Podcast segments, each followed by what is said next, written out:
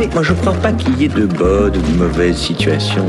Vous prenez votre rôle de mari très au sérieux. J'adore respirer l'odeur du napalm le matin. Oh, mais tu dînes en cravate maintenant?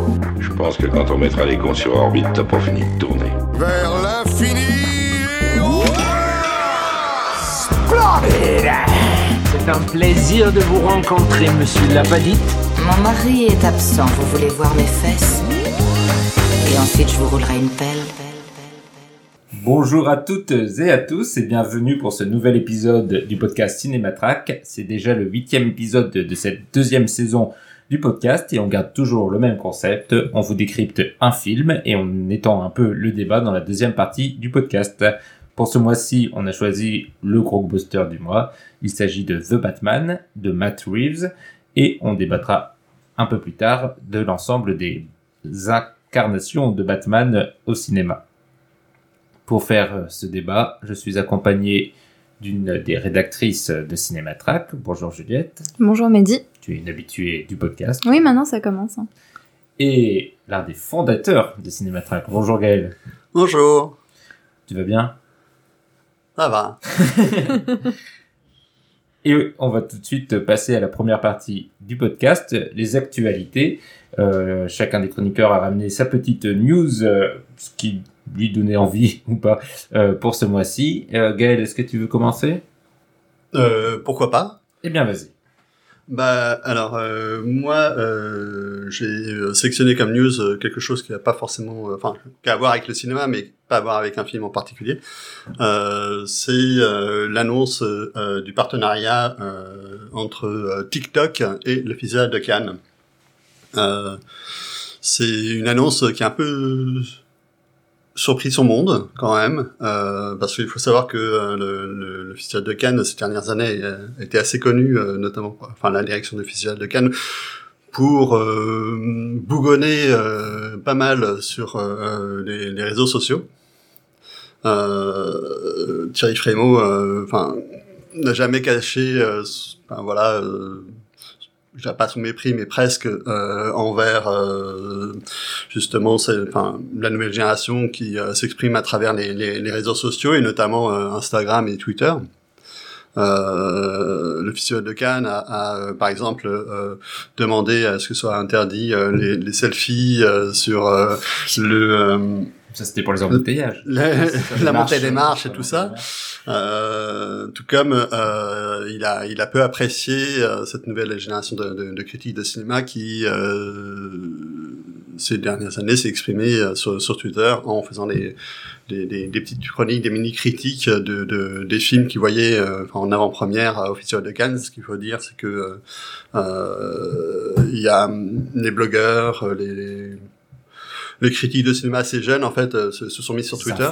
Et ouais et se sont retrouvés aussi euh, à avoir accès aux projections presse. Et donc euh, de ont pu voir les films avant leur présentation officielle lors euh, des cérémonies officielles le soir et tout ça. Donc euh, il y a eu des films comme ça qui ont euh, déplu euh, autant à la presse que cette nouvelle génération de, de, de, de- critiques et euh, qui se sont fait défoncer euh, alors que le film n'avait pas été présenté et du coup euh, ça, ça a un peu Et justement, est-ce que c'est pas euh, justement une volonté de récupérer voilà la maîtrise sur ces canaux de communication? Eh ben oui, c'est ça. C'est justement. euh, euh, on peut se dire effectivement que le- ce, ce, ce nouveau partenariat avec TikTok, qui est un réseau euh, social assez particulier, parce que, enfin, ça a un petit peu à voir avec le cinéma, On peut peut-être rappeler, on sait jamais pour les auditeurs qui ne connaîtraient pas TikTok, Ouais, qui sont encore plus vieux que moi. qui sont encore en quoi ça consiste.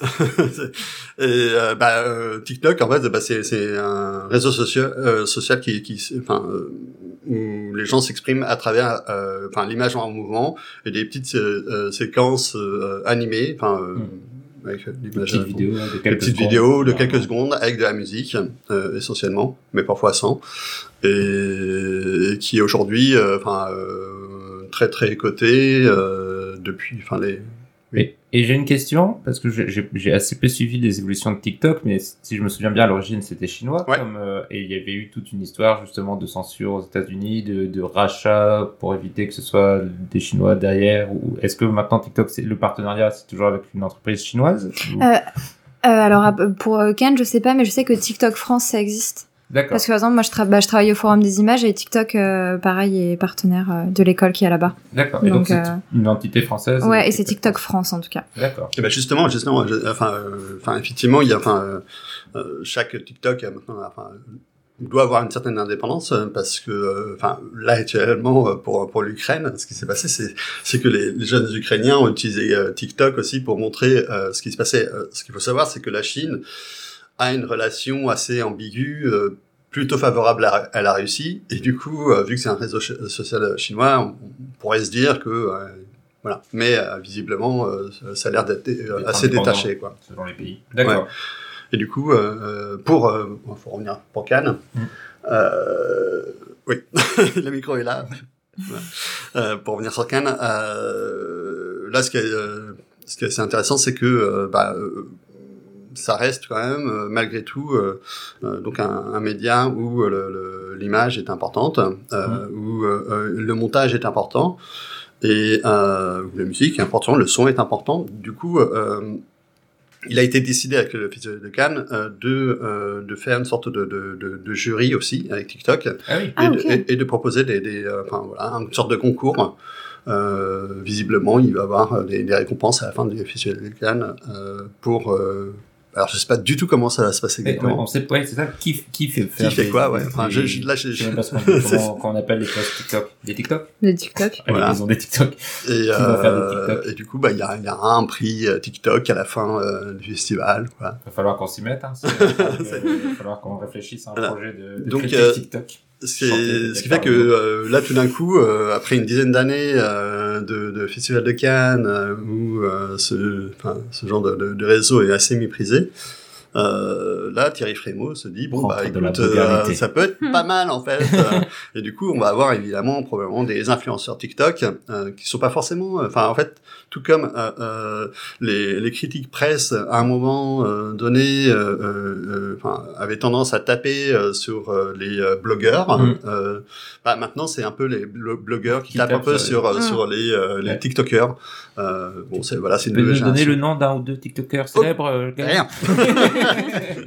Non, non. Moi, Moi, je, je suis moque, resté- mais moi non plus. Je, je suis resté au TikTok euh, utilisé par des adolescents et euh, personnellement, je me vois pas aller dans ce, ce genre de réseau social. Je me sentais un peu, euh, Crépi. un peu, ouais.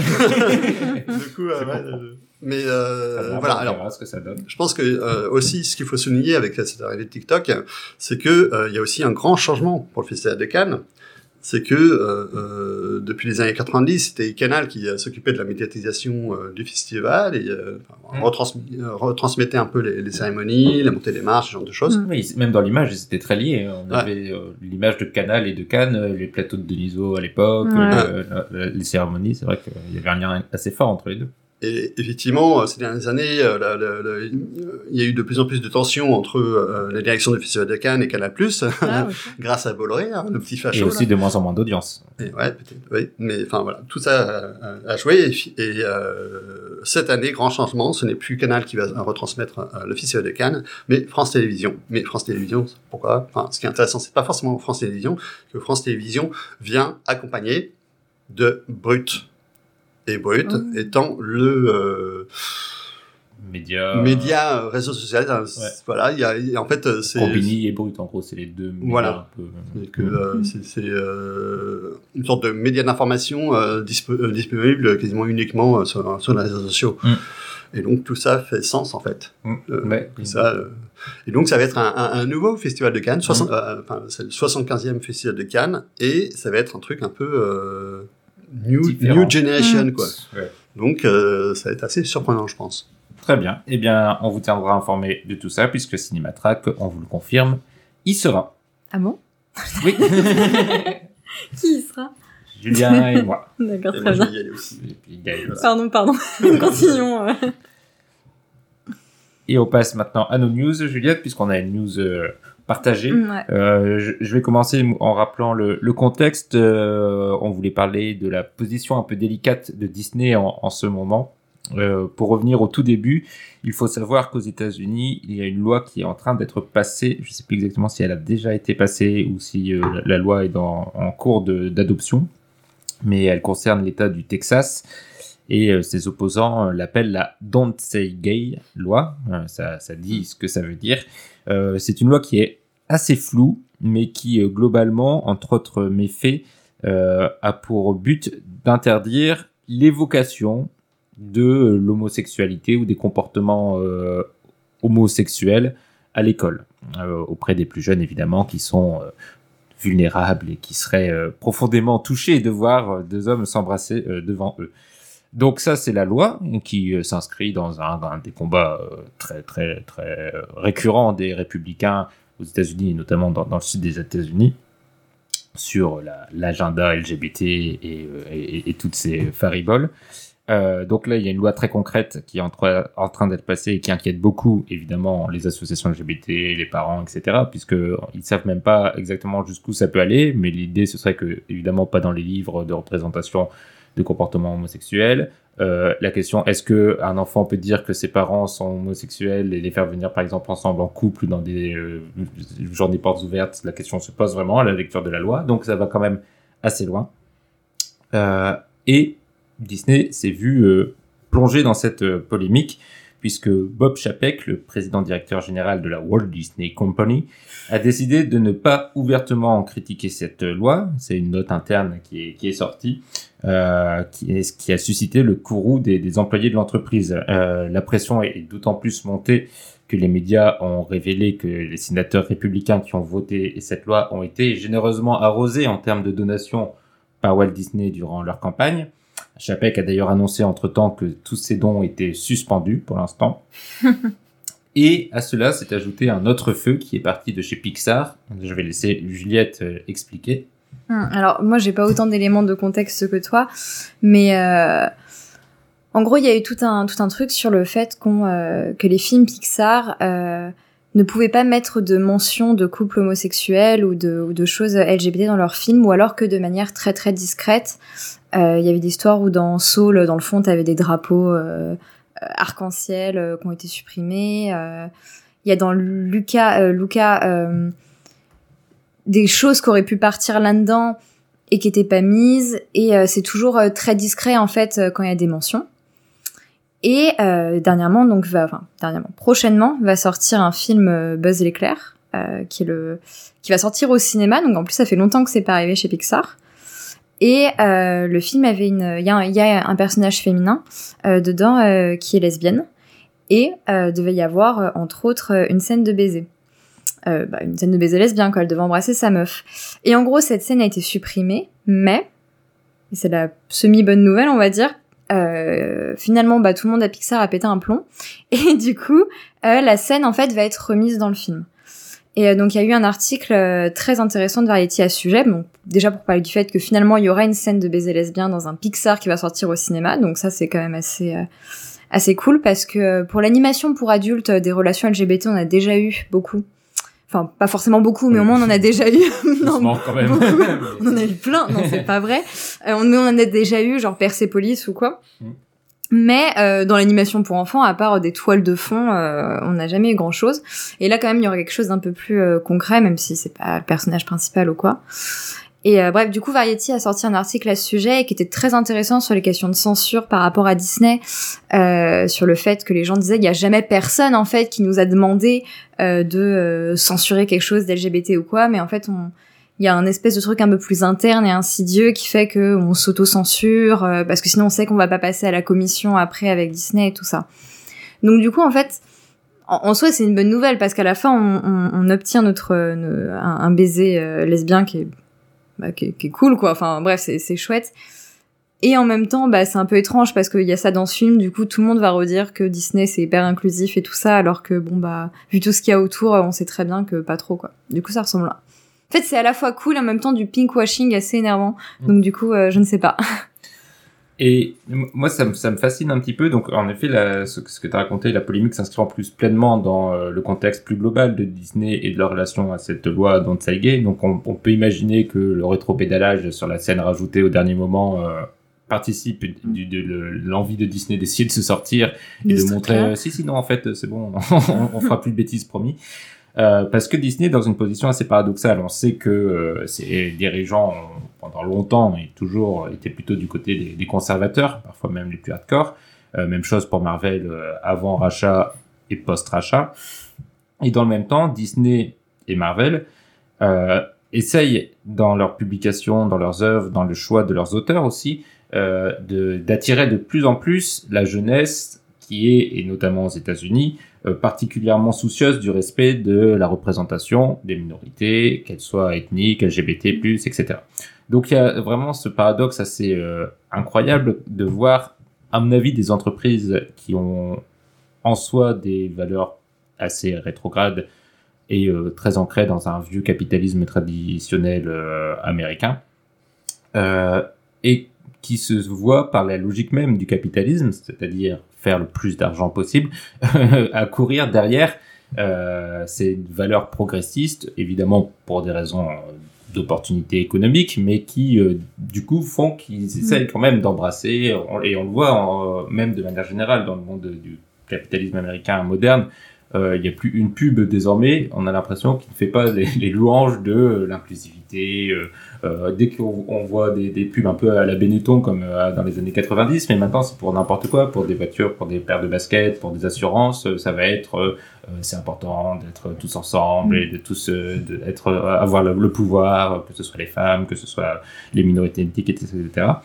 Et donc il y a vraiment ce conflit permanent, j'ai l'impression, et qui est révélé quand la politique bien réelle apparaît, notamment cette loi, et là on voit que les soutiens financiers ne correspondent pas à ce qu'ils essayent de prôner dans leurs divers films. Et je pense que ce que tu as mis en lumière euh, avec cet exemple euh, marche parfaitement. Ils sont, euh, ils, ils, sont pour l'inclusion, mais ils n'ont pas envie de montrer des baisers en gros plan dans leurs films parce qu'ils savent que ça, ça, c'est pas ce qu'ils ont envie de faire. Mais en même temps, s'ils le font pas, ça commence à monter et désormais euh, les, les canaux de, de mécontentement euh, et d'ailleurs on a vu les, les salariés de Pixar savaient comment mettre la pression sur ça parce qu'ils savaient que ça marchait, qu'aux États-Unis en tout cas en France c'est plus compliqué, il y a des relais assez faciles euh, d'expression du mécontentement enfin des, des minorités. Et je trouve ça très intéressant et je pense que ça va continuer à alimenter les euh, les péripéties de Marvel et, et l'un des exemples qu'on a eu récemment, c'est le film euh, Les Éternels, qui est quand même, en termes d'inclusivité, je pense qu'on peut, pas difficilement, bah, on peut difficilement faire mieux parce qu'il y a à peu près euh, toutes les ethnies représentées et surtout il y a un personnage euh, noir euh, homosexuel qu'on voit embrasser son mari qui est arabe dans, dans, Wow. dans le film et c'est une scène assez C'est un, un arabe juif ou pas? Non, je, il le dit pas. Euh, il manque un truc. Mais euh, mais sur il y a, il y a une, personne euh, muette. Il y a enfin il y a vraiment c'est un, un film qui qui se veut être un- une sorte de modèle en termes de euh, représentation et on sent que Chloé Zhao a été particulièrement vigilante à tout ça. Le film n'a pas particulièrement été bien reçu, donc à voir si, si ça Je, va je, l'ai- pas vu, hein, donc, mais euh, donc euh, si vous l'avez vu. Non, moi, je l'ai euh, pas Est-ce vu. que ça fait un peu forcé ou enfin Eh ben, sur, et- sur et- ces questions-là justement. Étrangement, je trouve pas trop. Euh, moi, ça m'a. Alors, il y a peut-être un moment où j'ai levé les yeux au ciel, je sais plus quand. Il y a, il y a peut-être un petit moment où je me suis dit bon là, là, ça fait forcer. Mais sinon, globalement, c'est assez fluide et Non. surtout, en plus, comme c'est euh, des histoires incompréhensibles de cosmiques, extraterrestres, etc. Il n'y a pas de moment où tu dis ça c'est bizarre parce que tout est Tout est déjà bizarre. bizarre. Donc, D'accord. euh, bon, mais par contre, ce que je m'étais dit, c'est que on n'avait jamais eu ça avant. Euh, quand Ouais. j'ai vu ce film, vraiment, c'est le truc qui m'a le plus frappé en me disant un, un blockbuster de cette taille-là, de cette importance-là. J'avais jamais vu autant de représentation euh, au, au- à l'écran. Et euh, les blancs sont quasiment tous les méchants du film. Donc, euh, Ah, c'est bien. c'est assez intéressant. Euh, donc voilà, donc euh, je pense qu'il y a vraiment, il y a Disney, mais il n'y a pas que. Hein, Euh, on peut repenser à toutes les entreprises euh, qui mettent des drapeaux arc-en-ciel Mm. euh, quand euh, quand c'est la journée des LGBT. Bon, c'est c'est une, une une une tension intéressante, je trouve, et, et qui touche euh, notamment les, les producteurs de films. Je vais fermer cette porte. Vous aviez d'autres choses à rajouter sur le Ah non, non, euh, comme, euh, je disais à Juliette, c'est vrai que j'ai- j'étais passé un petit peu à côté de, de cette info et tout ça. Bah, tu vas J'en suis te désolé. maintenant.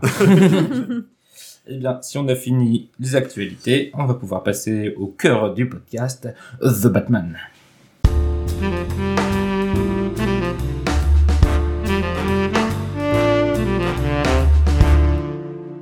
Et donc, on est parti pour la critique ou l'analyse de The Batman. Gaël, tu nous fais un petit point sur le, le pitch? D'accord, alors le pitch, alors on va dire. Dans sa deuxième année de lutte contre le crime, le milliardaire et justicier masqué, The Batman, explore la corruption qui sévit à Gotham et notamment comment, comment euh, elle pourrait être liée à sa propre famille, les Wayne. Car, il faut le savoir, The Batman, Non. c'est Bruce Wayne. C'est Bruce Wayne Ah putain. Alors, Je pensais que c'était Peter Parker et tout. on n'a pas fait d'alerte spoil en plus. Et... Merde, désolé. Et oui, et donc euh, effectivement, euh, c'est grâce à papa et maman euh, qu'il est super riche, euh, Bruce Wayne. donc en parallèle, il enquête sur les meurtres d'un tueur en série qui se fait connaître sous le nom de The Riddler, ou le Sphinx en français, et sème, qui sème des énigmes cruelles sur son passage.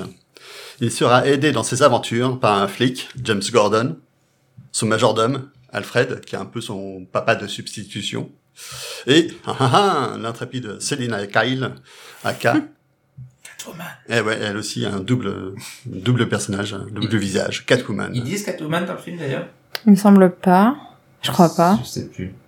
Non, déjà c'était un, euh, The Batman est assez ridicule hein, en plus. Ils disent Catwoman. Non. Ouais, je Voilà. crois pas. Donc euh, ce nouvel opus euh, de Batman euh, a été réalisé par Matt Reeves, qui après des débuts discrets euh, où il s'est fait la main euh, à la télévision et sur des films de série B, euh, il a euh, très vite euh, travaillé avec le producteur J.J. Abrams, euh, avec qui il co-signe la série Felicity à la toute fin des années 90.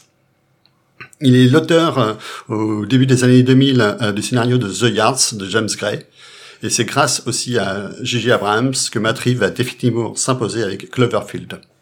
Un, un film catastrophe de science-fiction et surtout filmé comme un found footage, c'est-à-dire un peu euh, avec- comme si on avait retrouvé euh, les, vidéos euh, de euh, d'Américains moyens euh, à New York et on s'aperçoit qu'il y a un gros monstre. Enfin bref, voilà.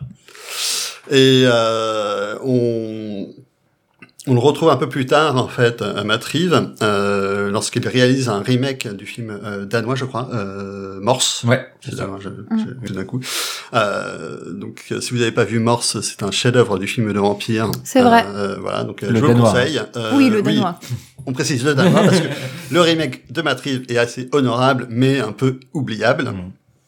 Cependant, euh, Matt Reeves est surtout connu pour avoir repris euh, la, la franchise La planète des singes, euh, laissé tomber par euh, Rupert Wyatt, qui avait réalisé le premier épisode. Et effectivement, enfin voilà, le- La planète des singes a été vu comme un, Un succès un succès, un succès autant que critique que, que Oui. public, euh, et notamment grâce à la euh, la- la- l'acteur Andy Serkis euh, qui euh, interprète euh, Enfin. César, le, dont on voit l'évolution euh, de sa jeunesse jusqu'à l'âge adulte dans ces trois films, et donc deux films réalisés par Matt Reeves, et où euh, autant Andy Serkis que Matt Reeves, enfin montrent euh, vraiment euh, euh, montre la façon euh, dont il maîtrise très bien les effets spéciaux et notamment la, la motion capture dont Andy Serkis est devenu un peu le, le plus célèbre symbole. représentant, le Mm. symbole, voilà. Alors ensuite, euh, The Batman devrait permettre à la Warner, enfin, The Batman étant le, le nouveau euh, Reeves, enfin le, le nouveau film euh, The Celui Batman, dont on parle. voilà, à ne pas confondre avec les, les autres Batman, euh, de permet- permettre à la Warner de, de renouveler un peu la, la- l'univers de, de Gotham, euh, parce qu'ils avaient déjà proposé à, à d'autres réalisateurs euh, au style très différent et particulier euh, euh, de, euh, de travailler euh, l'univers Batman. Euh, donc il y avait eu euh, à la fin des années 80 et les années 90 euh, Tim Burton avec Batman et Batman Returns. Joel Schumacher avait succédé avec son style Tout ça, on va en reparler après. Hein, Voilà. tu- et, euh, et enfin Christopher Nolan. Christopher. On peut aussi rajouter que euh, euh, Zack Snyder a eu euh, Son mot à dire. ce mot à dire euh, dans Et un univers un peu parallèle. euh, voilà. Et du coup, euh, Matt Reeves propose un, un- un autre Batman euh, Un avec un, un- un nouveau, euh, un nouvel acteur, euh, Robert Pattinson, euh, qui est enfin, un immense acteur, euh, qui a aussi... Euh, oh oui, si, Déjà ouais. immense? Ah ouais, ouais, ouais, moi, je, moi, Ouais, ouais, je suis assez d'accord. immense acteur, euh, connu euh, évidemment pour euh, avoir débuté avec euh, un, euh, Harry Potter. Harry Twilight. Twilight. Bah, un vrai Harry Potter. Après, hein. Harry Potter. Donc comment euh, comment Robert Pattinson va proposer une nouvelle lecture de, euh, de Batman et euh, qui va être un peu différente de Michael Keaton, Val Kilmer, George Clooney ou Christian Bale. Voilà. Mhm. Et Ben Affleck pour euh, Zack Snyder. Merci Gaël pour cette euh, brillante introduction sur ce, en effet, renouveau de l'univers, euh, énième renouveau de l'univers euh, Batman. Au cinéma. Ouais, on peut peut-être aussi préciser euh, qu'il s'agit d'une d'une relance dans un une difficile euh, adaptation du monde de l'univers des comics euh, par DC, qui a décidément du mal à créer un univers cohérent et qui semble l'avoir abandonné cette euh, cette ambition, euh, l'ambition de, de suivre Marvel tout simplement, et donc euh, semble proposer des one shot on va dire, euh, des, des coups par coup, leur laissant plus euh, de liberté. Donc par exemple là le Batman qu'on- dont on va parler n'a apparemment aucun lien avec le Joker qu'on a vu il y a quelques années euh, interprété par Ah, J'avais oublié qu'il y avait, il y avait ce Ah. il y avait aussi un Joker, oui. Mais d'ailleurs, je crois que c'est grâce au succès du Joker euh, qu'ils ont décidé de faire euh, des trucs Ah, comme bah ça. oui. Bah, en fait, le Batman était dans la boucle depuis longtemps. Et Oui, à la base, ça devait être ça Ben devait Affleck, bah, Ça non devait être dans Ouais. l'univers de Snyder, avec Ben Affleck qui allait réaliser son propre Bat, Bat-film. Mais euh, vu que ça a été euh, un flop, tout ça, Oui. que ça a été extrêmement compliqué, la production, les films, les retours critiques, tout ça, ils ont un peu tout abandonné. Et là, ce nouveau Batman, donc, est indépendant de tout autre film pour l'instant, mais il semble quand même vouloir, et vu le succès du film, relancer tout un univers, puisque euh, le film est déjà annoncé accompagné d'une série télé qui va se concentrer sur le personnage du pingouin. Et, euh, et on sait déjà qu'il y aura des suites. Donc Oui. on va voir, est-ce que ça va être tout un nouvel univers? Est-ce qu'ils vont remettre euh, Superman et compagnie dedans? Ou est-ce que ça va être euh, tout déconnecté? Bon, ça, on sait pas. Du coup, on va pour l'instant se concentrer sur le film The Batman. Et ma première question... Juste, attends, pardon. Oui, Euh, moi- j'aurais tendance à penser qu'ils vont repartir genre juste sur une sorte de, enfin pas forcément une trilogie, peut-être plus ou moins, mais moi j'ai tendance à penser euh, qu'ils vont repartir un truc comme de ça. se contenir? Et de, de pas... Si ça marche Je, l'espère, enfin je l'espère, je sais pas, mais euh, Je pense que non.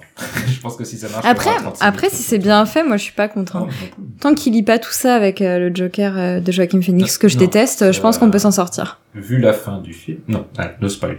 Euh, Euh, Oui, bah oui, de fait. Mais alors justement, la question, c'est à partir de quand on a le droit de spoiler Euh, on fera une petite alerte au début, on va faire des avis généraux, etc. Mhm. Et après, on rentre. Je pense qu'il n'y a pas non plus 36 000 trucs à dire en spoil, spoil. Donc, euh, Oui. on fera juste une petite, une petite partie où on, où on dira euh, des éléments de, de l'intrigue. Donc, pour l'instant, on sera plutôt léger en spoil, même si on part du principe que vous avez généralement déjà vu le film quand vous écoutez ce podcast. Et euh, quand on dira des éléments importants de l'intrigue, euh, on fera une petite alerte pour vous laisser le temps de zapper. Euh, et donc, euh, ma, ma question générale, tout simplement, euh, est-ce que vous avez aimé? Mais je vais commencer par Juliette. Euh, alors, euh, oui, en soi, moi j'ai plutôt aimé le film. Euh, je... Comment dire Je, je l'ai pas trouvé incroyable. Euh, je suis pas en mode c'est un grand film ou quoi. Je l'ai trouvé ok tiers, on va dire. Non, non, mais euh, je, suis non peut-être peut-être un peu plus. En gros, voilà, juste simplement, je l'ai trouvé bien. Euh, je trouve qu'il a une esthétique intéressante. Euh, Matt Reeves, c'est un très bon metteur en scène selon moi, donc je trouve que bah il il sait faire de belles images. euh, il y a une très belle DA dans le film euh, qui rend tout très bien. Et il sait la mettre en valeur. Euh, Robert Pattinson, moi, bon, je suis d'accord avec Gaël pour dire que c'est un immense acteur, donc j'étais hyper hypée de le voir euh, en Batman et j'étais très satisfaite par ça. Je le trouve très bien. Il y a une espèce de, de de, de relecture héros romantique du Batman euh, qui est très intéressante et qui passe très très bien avec Robert Pattinson qui avait un peu un rôle comme ça dans Twilight. Oui. Donc, c'est euh, ça mais. C'est ça, mais du coup ça Un rend ça euh, rend très bien. Mhm. Ouais. Du coup, ça rend très bien cette espèce de mec un peu un peu torturé, un peu sombre, euh, mais avec un beau cœur qui bat sous sa carapace. euh. Exactement. Donc, donc je trouve qu'il passe, il passe très très bien. C'est très cool et il y a une sorte de dans le film de, de, de nouvelle approche du Batman que je trouve assez intéressante, comme un mec un, un peu débutant, un peu un peu nul parfois en vrai, Souvent, qui, euh, souvent nul. assez souvent ouais, mais qui est qui est, qui est assez appréciable. Euh, D'ailleurs, petite parenthèse, c'est intéressant parce que moi c'est un truc que j'aime beaucoup. Mais par exemple, j'avais croisé un ami qui m'avait dit, euh, mais pour moi c'est pas un film de super-héros. La Batman, il est nul, il fait que se prendre des pains. Je trouve ça horrible. Je ne suis pas d'accord avec cet ami. Mais du coup, pour dire que cette Ce relecture, un euh, ami d'ailleurs. je le déteste, je l'ai viré de Je ma vie. dis maintenant. Dylan, si tu m'entends. non. Tout ça pour dire que, du coup, ça, ça peut déplaire, j'ai l'impression, euh, Mhm. pour euh, certaines personnes qui chercheraient autre chose. Mais moi, pour le coup, ça fait partie, c'est pour moi le seul truc vraiment innovant du film, parce que justement, c'est un film que je trouve juste, entre guillemets, bien.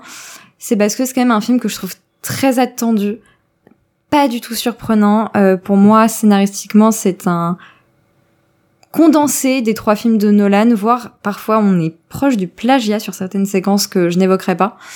Du coup, j'ai ça un peu embêtant en mode c'est bien mais tout ça, j'ai un peu déjà vu et du coup, je sais ce qui va arriver puisque c'est comme The Ah oui, bah voilà, c'est exactement comme The Dark Knight, d'accord, bon bah je savais. Donc voilà, il y a ça qui est dommage du coup qui rend le film un peu attendu, mais il y a quand même une nouvelle esthétique et une nouvelle approche du personnage qui reste très appréciable. Gaël. Alors, euh, bah écoute, euh, moi, je, ça faisait, enfin, euh, j'ai loupé euh, les, les derniers Marvel au, au cinéma. euh, Mhm.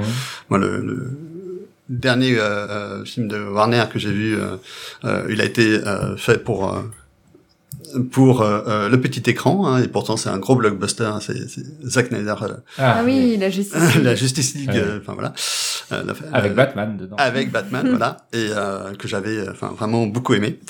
C'est Et vrai euh, ouais, ouais. Mais trop bien moi aussi. non, parce que moi je pensais qu'il y avait que moi qui aimais Non, ça, non, mais non, cool. non, moi, euh, enfin voilà. Mais effectivement, au cinéma, moi, j'avais, enfin, euh, ça, ça faisait euh, genre deux ans que j'avais pas vu un blockbuster au Et- cinéma. Les nouveaux mutants quand même. Non, euh, même pas. Du coup, euh, ah, du coup, moi, euh, déjà, il y a, y a eu l'effet euh, blockbuster pour quelqu'un qui n'a pas vu un blockbuster depuis, euh, enfin, effectivement, de deux trois ans. Ouais. Euh, Tu t'en es pris plein les mirettes. voilà, et ça fait plaisir à voir. Euh, vraiment un gros bon film, euh, bien bien bourrin. Euh, où effectivement, bah, euh, Batman il est nul. Euh, Batman, euh, il sait pas quoi faire de sa cape, euh, qui sert à rien d'ailleurs.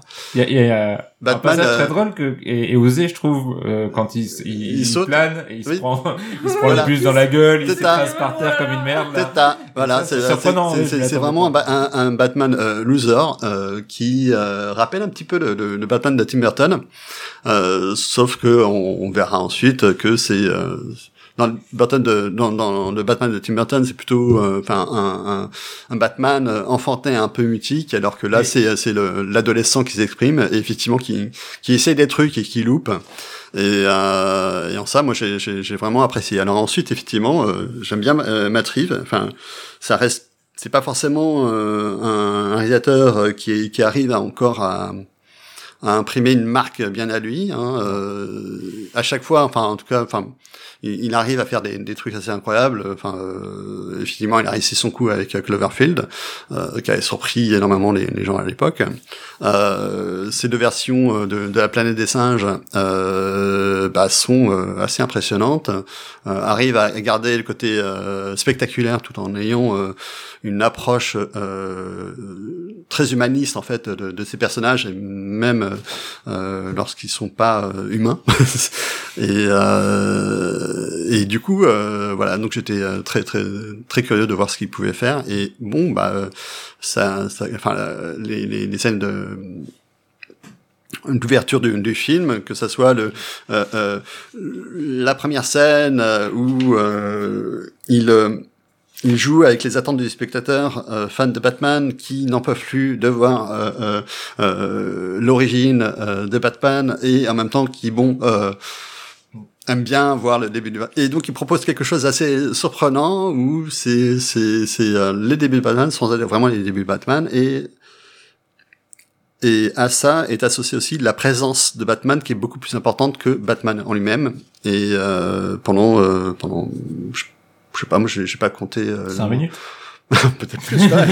mais en tout cas euh, euh, euh, euh, il filme essentiellement les ténèbres plutôt que, que Batman Euh, Batman n'est plus forcément le personnage principal euh, c'est euh, c'est essentiellement euh, bah, Gotham et euh, ce qui est, ce qui C'est est vraiment le début, ça. Hein. Ouais, mais moi j'ai euh, j'ai apprécié ça. C'est c'est que, enfin voilà, on, on, on passe euh, euh, du, euh, du du du petit mec euh, milliardaire euh, qui fait euh, qui, a, qui a des super euh, gadgets euh, de Christopher Nolan euh, qui est euh, enfin voilà qui est un peu macho et tout ça à euh, un nouveau Batman qui est euh, qui est alors là hyper absent euh, très Mm. très en retrait qui effectivement quand quand quand, quand il se présente ben il, il, oublie des choses Un peu traumatisé aussi. Enfin, tu sens qu'il est euh, incapable de parler aux gens. Ouais, mais, mais ça encore, ça, on pouvait encore retrouver un petit peu euh, dans, dans Ouais. les Nolan, quoi. Mais, euh, Ouais, dans Batman Begins quand même. Donc, euh, ouais, C'est ouais. vrai qu'il est un peu traumatisé aussi. mais, euh, mais, mais c'est, dans, les. Nolan, ça reste quand même le mec. euh, Enfin voilà, il fait des arts martiaux. Enfin voilà, il, a, il a des gadgets et tout comme ça. Enfin un peu euh, le vrai mec, quoi. Le vrai mec, quoi. Ouais. Alors que là, c'est vraiment. euh, bah, Pas le vrai mec. Non, et puis bon, effectivement, comme dit, enfin, c'est une, vécu- une figure assez vampirique, euh, un peu, euh, Mm. parfois un peu androgyne, euh, tu vois, c'est un peu euh, donc voilà donc euh, tout ça m'a- m'a m'a beaucoup plu. Et puis bon euh, euh, en y réfléchissant bah évidemment hein, enfin moi c'est vrai que moi j'ai- j'aime beaucoup euh, enfin euh, au cinéma bah, c'est c'est le- le- l'image en mouvement euh, le travail sonore le, le, le travail euh, ouais, ouais, le, le plan euh, euh, on pourrait dire le- la direction artistique ou je ne sais quoi. Mais euh, c'est vrai que euh, en général moi je enfin je, je peux euh, très facilement faire abstra- abstraction de l'histoire, euh, du récit, du scénario. Et euh, effectivement, j'ai fait un peu abstraction euh, de, de tous ces trucs-là. C'est en y réfléchissant que effectivement, il y a plein d'endroits où je dis Tu me, tends- tu me tends une perche là. voilà. Du coup, voilà. Euh, donc, euh, de façon générale, euh, enfin, je pense que c'est euh, c'est vraiment un Batman que j'aime bien, euh, que j'ai envie de défendre. Euh, je préfère largement effectivement ce Batman-là aux trois derniers Batman de, de Nolan. Ça, on en parlera. On en parlera Voilà. après. Non mais juste c'est marrant non, parce que euh, moi à la base euh, je suis comme toi, c'est-à-dire que je suis quelqu'un qui fait assez facilement abstraction de, du scénario parce que bah je suis d'accord avec toi pour dire que pour- enfin pour moi pour moi l'essence du cinéma, du média cinéma, c'est l'image en mouvement, la mise en scène, etc. Donc moi en général j'y arrive très bien. Euh, là du coup comme je disais moi le problème c'est le côté un peu plagié qui du coup c'est même pas que je fais pas attention au scénario c'est que je suis en mode comme j'ai déjà vu je suis pas trop sûre de ce qui est en train enfin de si je trouve ça ok Enfin, c'est pas non plus plagié. Bref, on, en- on va en parler. C'est pas non plus plagié, mais donc là, il y a un côté tellement ressemblant que même là, moi, j'arrive plus à faire abstraction. Alors, on va, on va, moi je vais aborder ça sur l'angle du scénario vu que tu me, tu me lances dessus, euh, Gaël, euh, a raison. euh, j'ai pas de problème moi avec des films avec des scénarios euh, peu élaborés ou euh, ou qui sont pas le, le plus important. Et en effet, dans The Batman, il y a plein de bonnes choses sur lesquelles je, je reviendrai, je vous rejoindrai aussi. Par contre, j'ai un gros problème avec les films qui insistent beaucoup sur leur scénario alors qu'il n'est pas bon ouais, et qu'il n'est pas à la hauteur. Euh, The Batman rentre dans cette catégorie et je pense pour une raison principale, c'est une erreur de choix de vilain et, et je, je suis persuadé en sortant de ce film qu'en fait The Riddler est inadaptable au cinéma euh, ou alors par des gens qui sont pas encore attelés à l'exercice. Mais le problème du Riddler, c'est que c'est un super vilain extrêmement intelligent qui fait donc des énigmes et qui adore les énigmes pour piéger euh, Batman. Quand tu mets The Riddler au cinéma, tu as donc des énigmes. Et tout le jeu et le scénario est basé, est fortement basé sur le jeu d'énigmes avec lequel Batman va interagir pendant trois heures. le problème est que il y a toujours ce, quand tu, tu as ces énigmes, il y a toujours le problème de la révélation. Soit tu fais des énigmes pour que le spectateur les comprenne tout de suite et tu regardes Batman essayer de les résoudre, pas très intéressant. Soit tu fais des énigmes extrêmement complexes pour que le spectateur ait un moment de révélation, sauf que du coup, ces énigmes sont souvent extrêmement tirées par les cheveux, et le moment de la révélation est toujours un peu ridicule. Je dis un peu, dans The Batman, elles sont toutes extrêmement ridicules. C'est, vraiment, même dans la mise en scène, il y a un gros problème dans le, la façon dont Batman comprend les énigmes. Euh, c'est des moments d'enquête, entre guillemets, donc il est accompagné du commissaire Gordon à chaque fois. Et t'as vraiment l'impression d'avoir deux, deux inspecteurs un peu nuls qui, euh, qui essayent de comprendre les énigmes. Et il y a toujours un élément extérieur, un peu comme... êtes C'est la Doctor House. Et dire, si vous êtes familier avec la série Doctor House, c'est exactement ça. C'est-à-dire, ils réfléchissent très fort, et il y a un type qui va dire, oh bah au fait, euh, J'ai mangé des frites. mangé des frites. Et là, il va faire frites, qui va dire frites, et paf, ça va lui faire comprendre l'énigme. Et c'est nul, c'est vraiment nul, et, euh, et, et ça te, moi ça m'a fait éclater de rire, mais vraiment deux fois dans le film. Et la scène où, euh, c'est- pas un gros spoil, mais à un moment il comprend qu'il y a URL dans une énigme, et du coup il fait URL et il sort son ordinateur dans ses où, et c'est vraiment un truc mais invraisemblable de, de, de résolution d'énigmes, et ça prend des plombs en plus. Et du coup je trouve que le film en pâtit énormément parce que il se focalise beaucoup sur, sur ça, parce que il est construit sur ça. Euh, c'est un film sur la mafia et c'est une sorte de wooden it, c'est-à-dire mais qui est le grand méchant au final? Et Batman va passer de un suspect à l'autre en fonction des énigmes que lui balancera ce Riddler. Le problème c'est que on comprend vite où ça va aller parce que c'est les méchants de Batman donc il y en a pas 36 000 et euh, une fois que t'en as éliminé un bah c'est l'autre. Donc euh, et, et Batman met beaucoup trop de temps à y arriver. Et je trouve que ça dessert énormément tout ce que le film aurait pu apporter de nouveau et de rafraîchissant parce qu'il se perd dans ce truc. Et il se perd au point qu'on n'a plus rien à faire de ce qui se passe vraiment. Et moi à la fin le t'as un énième twist ou re- renversement de situation ou euh, là aussi un peu ridicule euh, quand Batman rencontre euh, The Riddler et qu'il croit être démasqué. En fait non. Et euh, alors ça c'est et euh, et, et derrière, t'as tout un nouveau truc qui s'enclenche avec, euh, on comprend pas d'où ça vient, ces followers qui se mettent à faire, euh, à reprendre le truc. Et le dernier acte, du coup, tu t'en fiches un petit peu parce que le, le- le- tout, tout le scénario enquête est résolu. Ça ouvre un nouveau tiers de film qui a pas trop de lien avec euh, le précédent et qui fonctionne pas non plus. Et, et j'ai trouvé ça extrêmement dommage parce que du coup, le film qui dure, je le rappelle, trois heures, se concentre énormément sur son scénario, qui n'est pas bon, et oublie de développer, à mon sens, tout ce qui fait sa richesse. Et, en effet, Gaël, tu as raison, le, le, le film a plein d'aspects positifs. Mais derrière, quand, tu, quand euh, j'en suis ressorti, moi j'ai surtout eu beaucoup de frustration.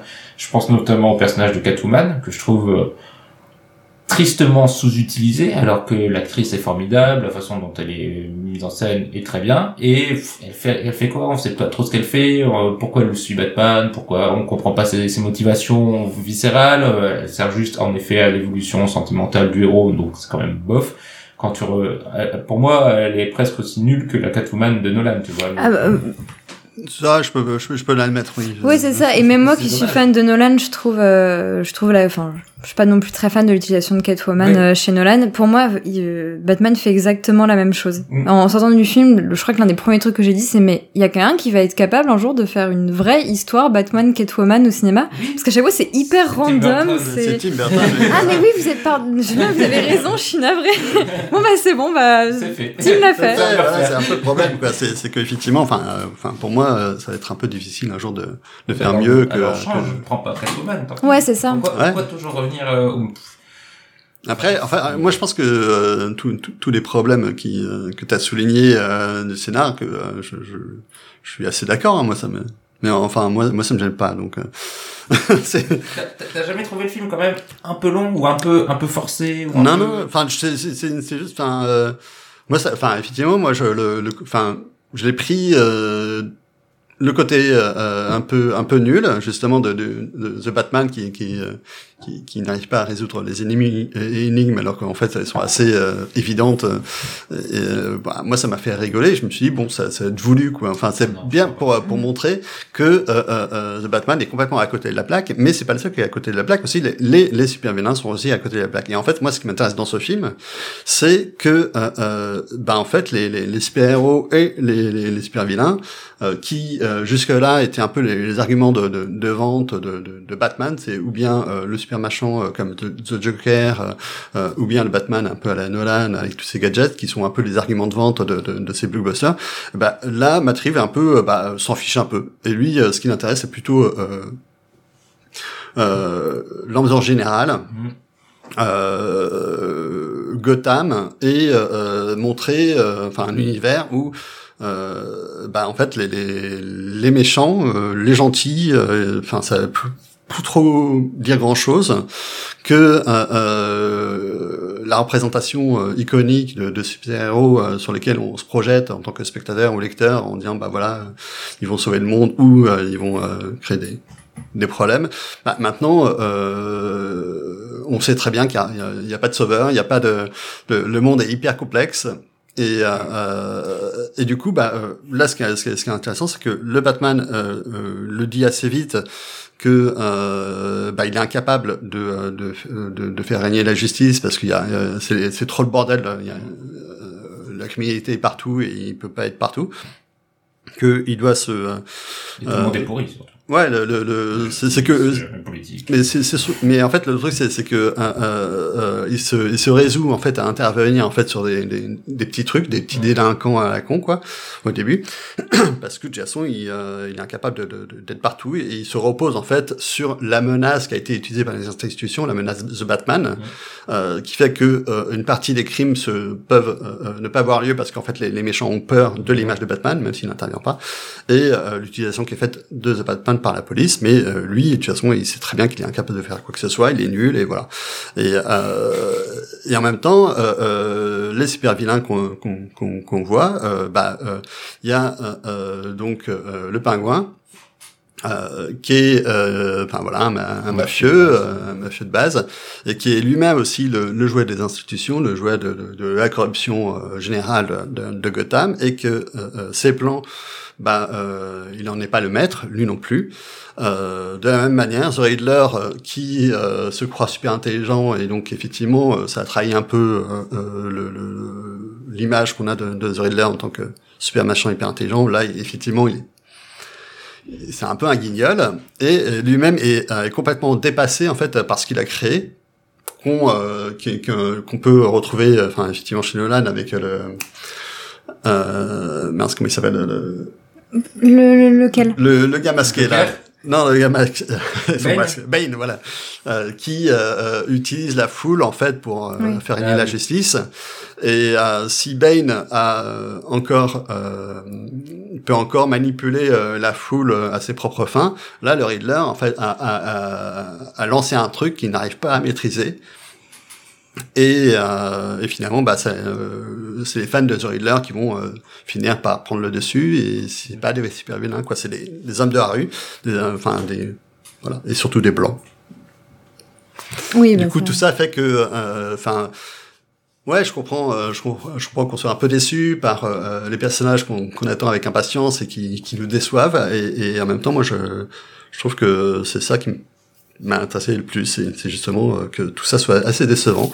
Et, je- et- et ça m'intéresse. J'aime bien Pourquoi- être bien déçu. les ordres de Ouais, non, mais pourquoi ça nous, euh, pourquoi, pourquoi ça nous déçoit? Qu'est-ce que ça dit exactement euh, Enfin, de, de, de bah, du film? Qu'est-ce que ça dit aussi euh, du, du monde euh, d'aujourd'hui? Parce que, enfin, chaque euh, film qui est présenté, enfin, euh, est là pour pour donner un peu un point de vue, chose.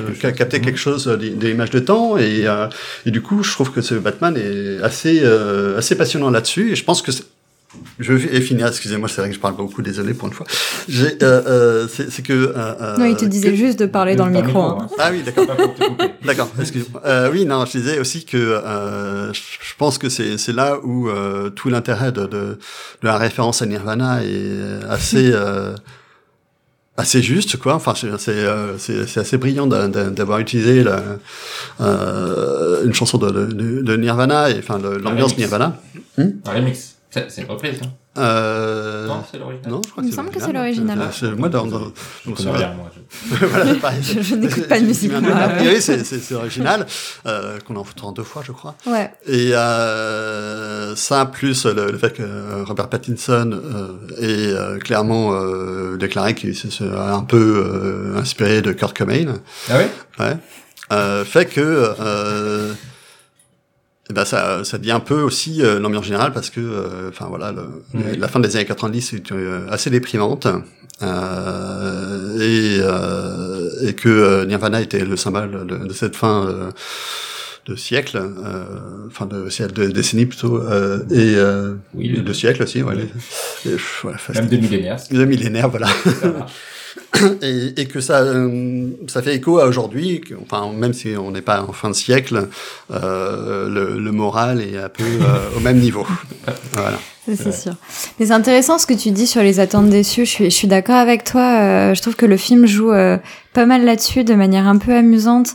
Euh, bah justement, toute la scène de début où à chaque fois t'es en mode Ah, là c'est bon, on va voir Batman. Et en fait non, c'est pas encore là. Ah, c'est bon, ça va être là. Et là c'est pas encore là. Et ça c'est super, euh, c'est super intelligent. Euh, moi je pense mon moment préféré à ce niveau-là. En fait le problème que j'ai euh, d'ailleurs avec ça, c'est que j'arrive pas toujours à savoir quand est-ce que le film fait ça volontairement ou pas. Il y a ça aussi. Mais bref, euh, le, le moment de, de déception qui m'a un peu fait pouffer au cinéma, c'est quand la Batmobile apparaît pour la première fois. Et il fait chauffer son moteur pendant 5 minutes. Et après, genre, il cale. il cale pas, il s'arrête, on dirait trop qu'il cale. Donc du coup, ça m'a beaucoup fait rire. Et je trouve ça super, vraiment super intéressant sur... Ce, ce film joue beaucoup euh, à faire monter un climax, un truc... un- enfin, oui, c'est ça, à te faire monter un truc. Et après, en fait, à pas te le donner. Et... Euh, et c'est et ça, ça j'aime beaucoup. Ça, je trouve ça, euh, ça, je trouve ça très intelligent. C'est aussi une, une référence à, à Christine. euh, Oui, c'est j'avais ouais. Mais euh, parce que c'est un film qui est ultra référencé et euh, effectivement euh, qui, qui fait des clins d'œil à, à tous les autres Batman en fait. Donc euh, Mais derrière, la course-poursuite est... elle est pas très bof, bien. quand hein.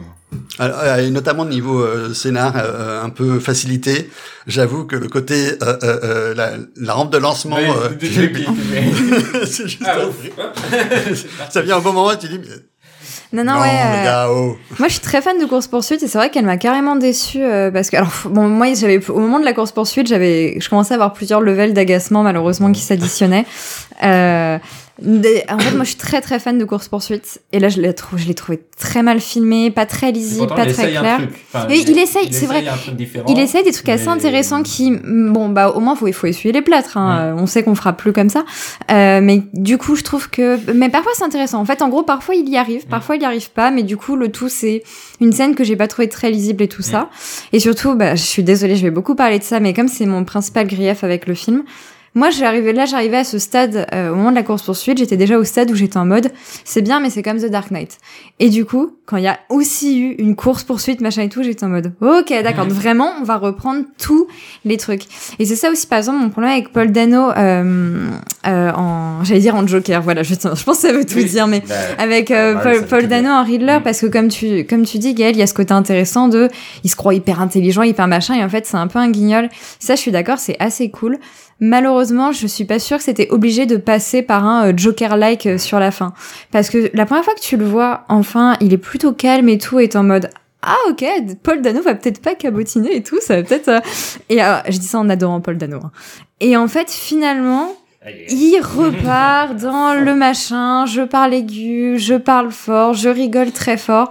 Et je me disais, mais c'est dommage, enfin, on voit vraiment que, je, je, dirais, je, je vais même pas dire depuis Heath Ledger, je dirais depuis Jack Nicholson, enfin, je sais pas où est-ce qu'on peut placer l'origine du mal, de ces espèces de, de ces espèces, pardon, de méchants hyper exubérants, hyper machin et tout, mais moi, je- j'en ai hyper mal, marre, pardon.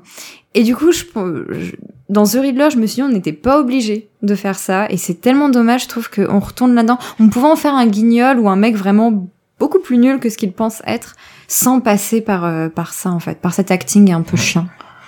Et euh, on peut faire là peut-être une petite partie spoil, donc euh, avancer de 5, minutes on va dire euh, sur les, les éléments de l'intrigue. Euh, déjà pour dire que la fin de Batman annonce donc la présence du Joker. Une La pire fois. scène de l'histoire du cinéma. Il euh, Mais on n'est pas sûr que ça soit le Joker. hein. Enfin, Ah, euh, non, enfin, on le voit à peine. Euh, la, la, l'énigme qu'il lui donne à la Parce fin. qu'il parle de clown, euh, Ouais, il il rigole, parle tout de- ça, on dit, Non, mais l'énigme qu'il... l'énigme qu'il lui... Pardon. L'énigme qu'il lui donne à la fin, euh, le Riddler répond euh, un ami, alors que la réponse un Joker euh, marche aussi avec l'énigme, par exemple. C'est en mode, on en a très peu, mais euh, quand Non, on en a, c'est très... Gaël, quand à la fin de ton film, le. Batman, tu as un, un, un- quelqu'un dans, dans une cellule qui rigole très fort Ah. et qui est diabolique, Ah oui c'est le Joker. Tu penses? Ah, c'est Oui, c'est sûr. bon, C'est bah, sûr et certain. Et, euh, peuvent être double face, tu vois. c'est- non, non, parce que je fasse, euh, c'est Il un rigole pas c'est des gentils au début. Mm, Non, non, le seul qui est fou, maniaque comme ça, c'est le Joker. Et tu sais très bien ce que tu fais comme annonce quand tu mets ça à la fin de ton film. Mm. Surtout que ça ressemble à une scène post-générique qu'ils ont mis avant le générique, Oui. en fait. Donc, euh, et, et c'est là qu'on se rencontre en plus, parce que les deux rigolent en même temps, qu'ils ont en effet fait deux fois le même personnage et que Ouais. ça marche pas du tout. Euh, ça, moi, je voulais aussi dire euh, sur le... T'as parlé un moment de, de, de comment Batman n'était pas montré comme euh, le sauveur euh, suprême, j'allais dire. Euh, référence pour les gauchistes. Euh, À la fin, c'est nuancé, ça, à d'ailleurs. la fin, c'est Ouais, très voilà. nuancé. Et j'allais dire, il y a quand même euh, deux ou trois plans qui sont très beaux, hein, euh, d'iconisation du Batman. Il y en a un à la fin de la course poursuite que je trouve très beau, euh, où en gros euh, la voiture est renversée, donc le plan aussi, et tu vois Batman Mm. devant C'est l'explosion. très beau, ça. Et il est à l'envers comme une chauve-souris, donc ça, ça c'est très bien, c'est malin. euh, et, euh, et aussi quand il sauve tout le monde, quand même, la- la- avec la lumière rouge, le Oui. fumigène rouge, euh, comme un, un guide qui, tel Moïse, qui, qui transcende les eaux et qui va amener le, le peuple à la sortie. D'ailleurs, C'est elle est un quand peu même- forcée cette scène quand même. c'est- Elle est extrêmement forcée. Mm. et Mais, mais elle est belle, elle est belle, hein, est mais, très belle. mais elle est Moi, c'est ce forcée. que j'ai aimé dans le film, c'est qu'il y a des, des beaux moments, mais je les ai trouvés quand même. Je pense qu'effectivement, il y a, il y a- il y a un cahier des charges qui, a- qui, qu'il a dû un peu, euh, euh, voilà, euh, ça. utiliser, a- quoi. Et donc, euh, et euh, effectivement, ça fait un peu forcé. euh. Moi, j'aime bien voir des super-héros qui sauvent des gens parce que. Oui, non, c'est agréable. à pas les voir. C'était des gens en plus à massacrer des, des, Ouais, etc. Moi, j'aime toujours voir même Batman ou Superman sauver Ouais. les petites gens, comme on dit. Ouais, c'est la petite c'est- enfin, c'est essentiellement le maire, quoi. Enfin, la, la, la mère. Enfin, la- c'est ça qui m'a un peu choqué, c'est qu'il tend la main et je pensais qu'il allait prendre euh, les petits enfants de ça, puis Ouais. en fait il prend, le, il prend la mère juste la mère en mode putain. la mère et tous les autres, c'est la chose Bah, mais ça reste un milliardaire. tout. Il, y a- il euh, à la politique. euh, Mais bon, les- justement, moi, c'est l'un de mes, principaux problèmes, parce que du coup, on reste un peu dans les spoilers. euh, c'est. Ouais, hum, reste. euh, Bon, dans deux minutes, dans on deux minutes, non, non, dans deux minutes, je redirai, on est encore, on Oui, y est c'est encore, ça. on y est encore.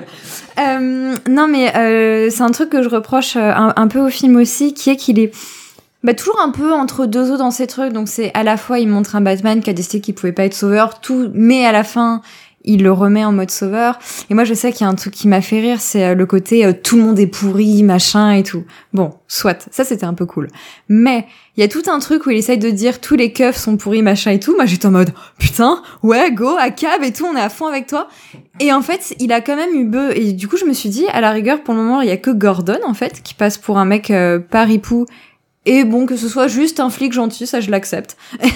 et le problème, c'est qu'à un moment, il a été obligé de faire une espèce de scène où juste il ouvre la porte qui fait non, tous les flics n'étaient pas horribles. Et là, t'en vois plein en mode mais non, rassurez-vous, en fait, euh, ils sont gentils pour beaucoup. Et là, j'étais en mode ah, mais c'est dommage parce que là, t'es allé sur un truc vraiment, vraiment vénère, quoi. Genre, on a quasiment tous les tous les keufs qui sont euh, qui sont ripoux, tout, tout le monde est ripou et tout. Et j'étais assez, c'était, enfin, je trouvais ça assez assez énervé et assez appréciable. Et c'est tout con, c'est dommage que c'est un plan qui était donc même pas, euh, tu pouvais ne pas le mettre, juste éprouver le besoin de, de le faire sortir et de te montrer un plan en mode non, on n'est pas tous horribles. J'étais en mode ah, bon, parce que c'est un film euh, cahier des charges, tout ça, hein, je me doute bien pourquoi il fait ça. Mais du coup, j'ai trouvé ça un peu dommage et c'est symptomatique du fait qu'il est souvent entre deux eaux sur certains trucs. Moi, j'ai quand même eu aussi une autre question, et je pense qu'on en, on en discutera aussi après dans la discussion plus large sur le- l'ensemble des Batman. Quand j'en suis sorti, et malgré tout ce que tu as dit, Gaël, sur ce, tout ce qu'il y a de nouveau, et euh, l'actualisation de Batman, etc., j'ai quand même l'impression qu'on tourne un peu en rond euh, avec la représentation de Batman au cinéma. Donc là, je, je fais vraiment une transition. hein. Je pense qu'on va, on va en débattre plus après, mais euh, on reste encore quand même sur le Batman très urbain, très euh, très très peu euh, comic booky on va dire par peur du ridicule il est très réaliste euh, il n'y a pas de pas de pouvoir il n'y a pas de il y a pas de, de méchants qui ont quelque chose d'extraordinaire ou etc c'est vraiment des gens qui se déguisent et qui font qui font le mal. Un peu ce qu'avait mis en place Nolan dans, dans sa trilogie. Et je me demande si l'un des risques de cette nouvelle trilogie, et comme tu le disais, euh, Juliette, c'est de, après, de- en passant en plus juste après euh, Burton et euh, alors Snyder, différent, mais, euh, mais- Oui, de, de euh, pas Burton, pardon, Nolan et Snyder, euh, de qu'est-ce qu'il va nous proposer d'autre dans l'adaptation de cette figure de Batman en fait? Il y a le, le personnage en soi, et ça je pense qu'en effet c'est le plus positif. Pattinson, euh, le, le fait qu'il débute, mais il va pas débuter sur trois Oui, voilà, c'est ça, ça, tu peux pas le- À, à voir ce que ça donne. Mais, mais dans la représentation de la ville, tu parlais de Gotham, dans la représentation de... Moi je trouve on est encore très euh, le polar quoi, c'est du gros polar. Et ça, j'en ai un peu marre. Je me dis, euh, j'aurais voulu un truc différent, un truc qui, qui sorte un peu de, du, du terrain qu'on connaît de, de ce Mais pour Batman, le, le côté polar, justement, enfin, euh, c'est c'est c'est euh, c'est la première fois, non? Enfin, moi, je trouve En pas. vrai, pas tant. Par exemple, dans The Dark Knight, t'as quand même. Alors après, c'est pas non plus trop une esthétique polar pour le coup, mais t'as quand même pas mal. Moi d'ailleurs, j'aime beaucoup ça euh, parce que beaucoup de gens disent il y a jamais eu d'enquête chez Batman. À chaque fois, je suis en mode non, mais il y a The Dark Knight quand même. Mais bref, je défendrai ce film euh, Tout à l'heure. plus tard. Mais euh, oui, quand même, le côté enquête, bah, justement, dans The Dark Knight, il y avait quand même toute une séquence où il essaye de comprendre comment s'est passé un meurtre, où il teste des balles et tout ça. Il va sur le sur la scène du crime et tout. Donc quand même, ça- je crois que ça a jamais. C'était pas aussi poussé qu'avec le Matt Reeves, mais Mm. je dirais pas que c'était nouveau quoi chez Matt Reeves. Je trouve qu'il y a quand même une tonalité qui est partagée dans les deux et dans la façon dont il, il présente un quelqu'un de, de torturé et, euh, et un univers euh, pourri, euh, tout le monde est pourri et, euh, et on va la mafia. Moi, genre, j'en peux plus de la mafia et de, de Batman en fait. En fait, je crois que j'en peux plus des adaptations de The Long Halloween et de. J'ai l'impression que c'est on a il y a trois grands arcs dans Batman qu'on The Dark Knight euh, et, et The Long Halloween et qu'on rebrasse en permanence Ouais. cela. Alors que nous on veut la cour des hiboux, putain. il y en a plein, il y en a tellement de, de- de- et là où, où Batman pourrait aller sur des territoires un peu différents, euh, des, des trucs un Mais il faut plus- penser à des gens comme moi qui, qui avons une connaissance de l'univers de Batman assez limitée. Hein, Oui, et mais même- pour nous, oui, mais même parce que du coup tu vois toujours la même histoire. Mais non, moi j'aime bien me complaire dans, dans- dans cela. J'aime pas la nouveauté, Non. donc. euh, Très bien. Bah, si ça vous va, je vous propose euh, qu'on passe du coup euh, à, à la discussion plus large. Ouais. Donc, euh, bon, je pense que finalement, on était fi- pas si négatif que ça sur The Batman. Euh, Ah, mais moi, j'ai jamais. euh, Non. Oui, bah oui, Gaël, clairement voilà, pas. Vous le savez, Gaël. J'assume euh, d'aimer les, les films avec des gros problèmes de scénar. Très bien. Donc voilà, c'est, on est tous d'accord qu'il y a un gros problème de scénar. oui, c'est ça, c'est juste que du Après, à coup, vous de voir. voilà, ça nous le met sur une échelle différente. Voilà, exactement. Mais avant de passer à la discussion, vous allez Le quiz. être soumis à un petit quiz.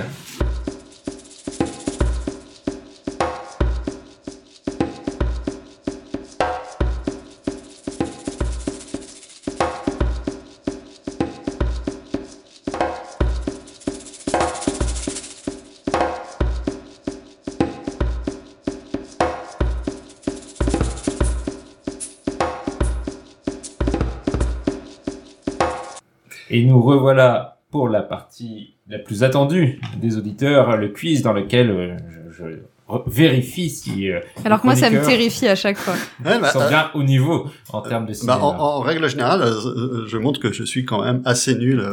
que j'ai aucune culture cinématographique. Et, Moi, c'est pas ça, mais genre, en général, je sais des trucs, mais dès qu'on me les demande, d'un coup, j'ai l'impression d'être à l'école et je suis en mode putain. Alors c'est un quiz assez court, donc euh, On va se ridiculiser, mais pas longtemps. quelques petites questions c'est rapide. sur une thématique qui est évidente.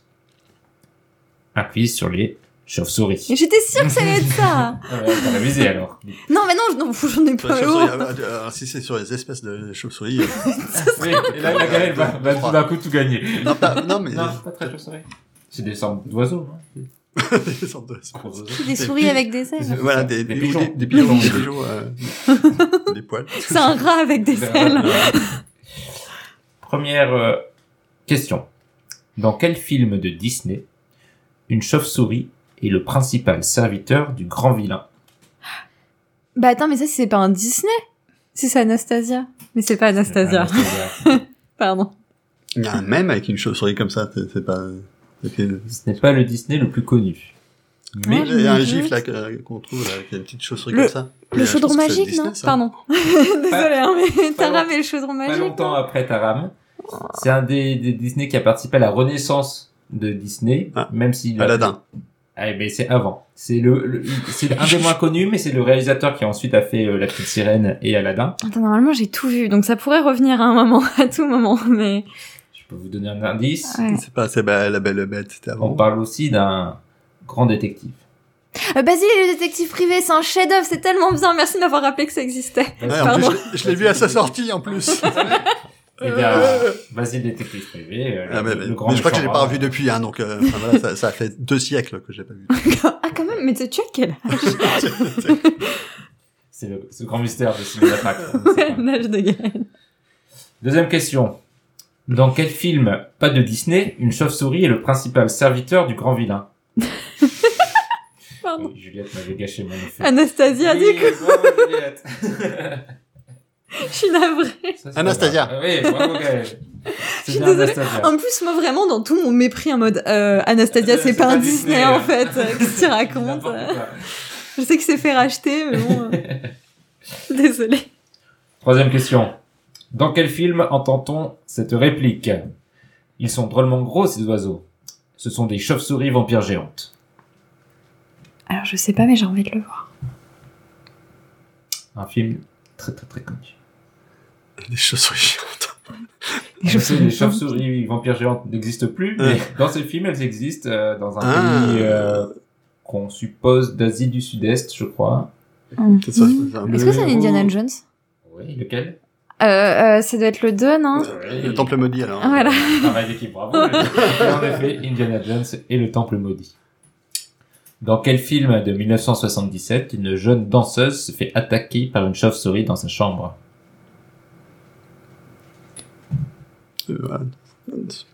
77, enfin moi c'est- c'est- J'ai envie de dire Suspiria. quoi, mais oui, Bah c'est ça, voilà, c'est on l'a dit en 77, c'est sur- euh, Suspiria, mais je me souviens pas de la scène en Bah voilà, Bah, c'est ça, c'est bien, bravo. C'est Bah, on l'a dit en même temps. et Ouais. Euh, en fait, tu dis 1977, c'est le seul film que je pense en fait. C'est vrai Ouais, je- il y a eu Bah. d'autres films en 77. Je sais pas. Avant-dernier film, et là c'est à celui qui est le plus proche. Oula. Dans combien de films Dracula est-il apparu? Ah, c'est beaucoup. Et on compte les Nosferatu. Et le film de Coppola.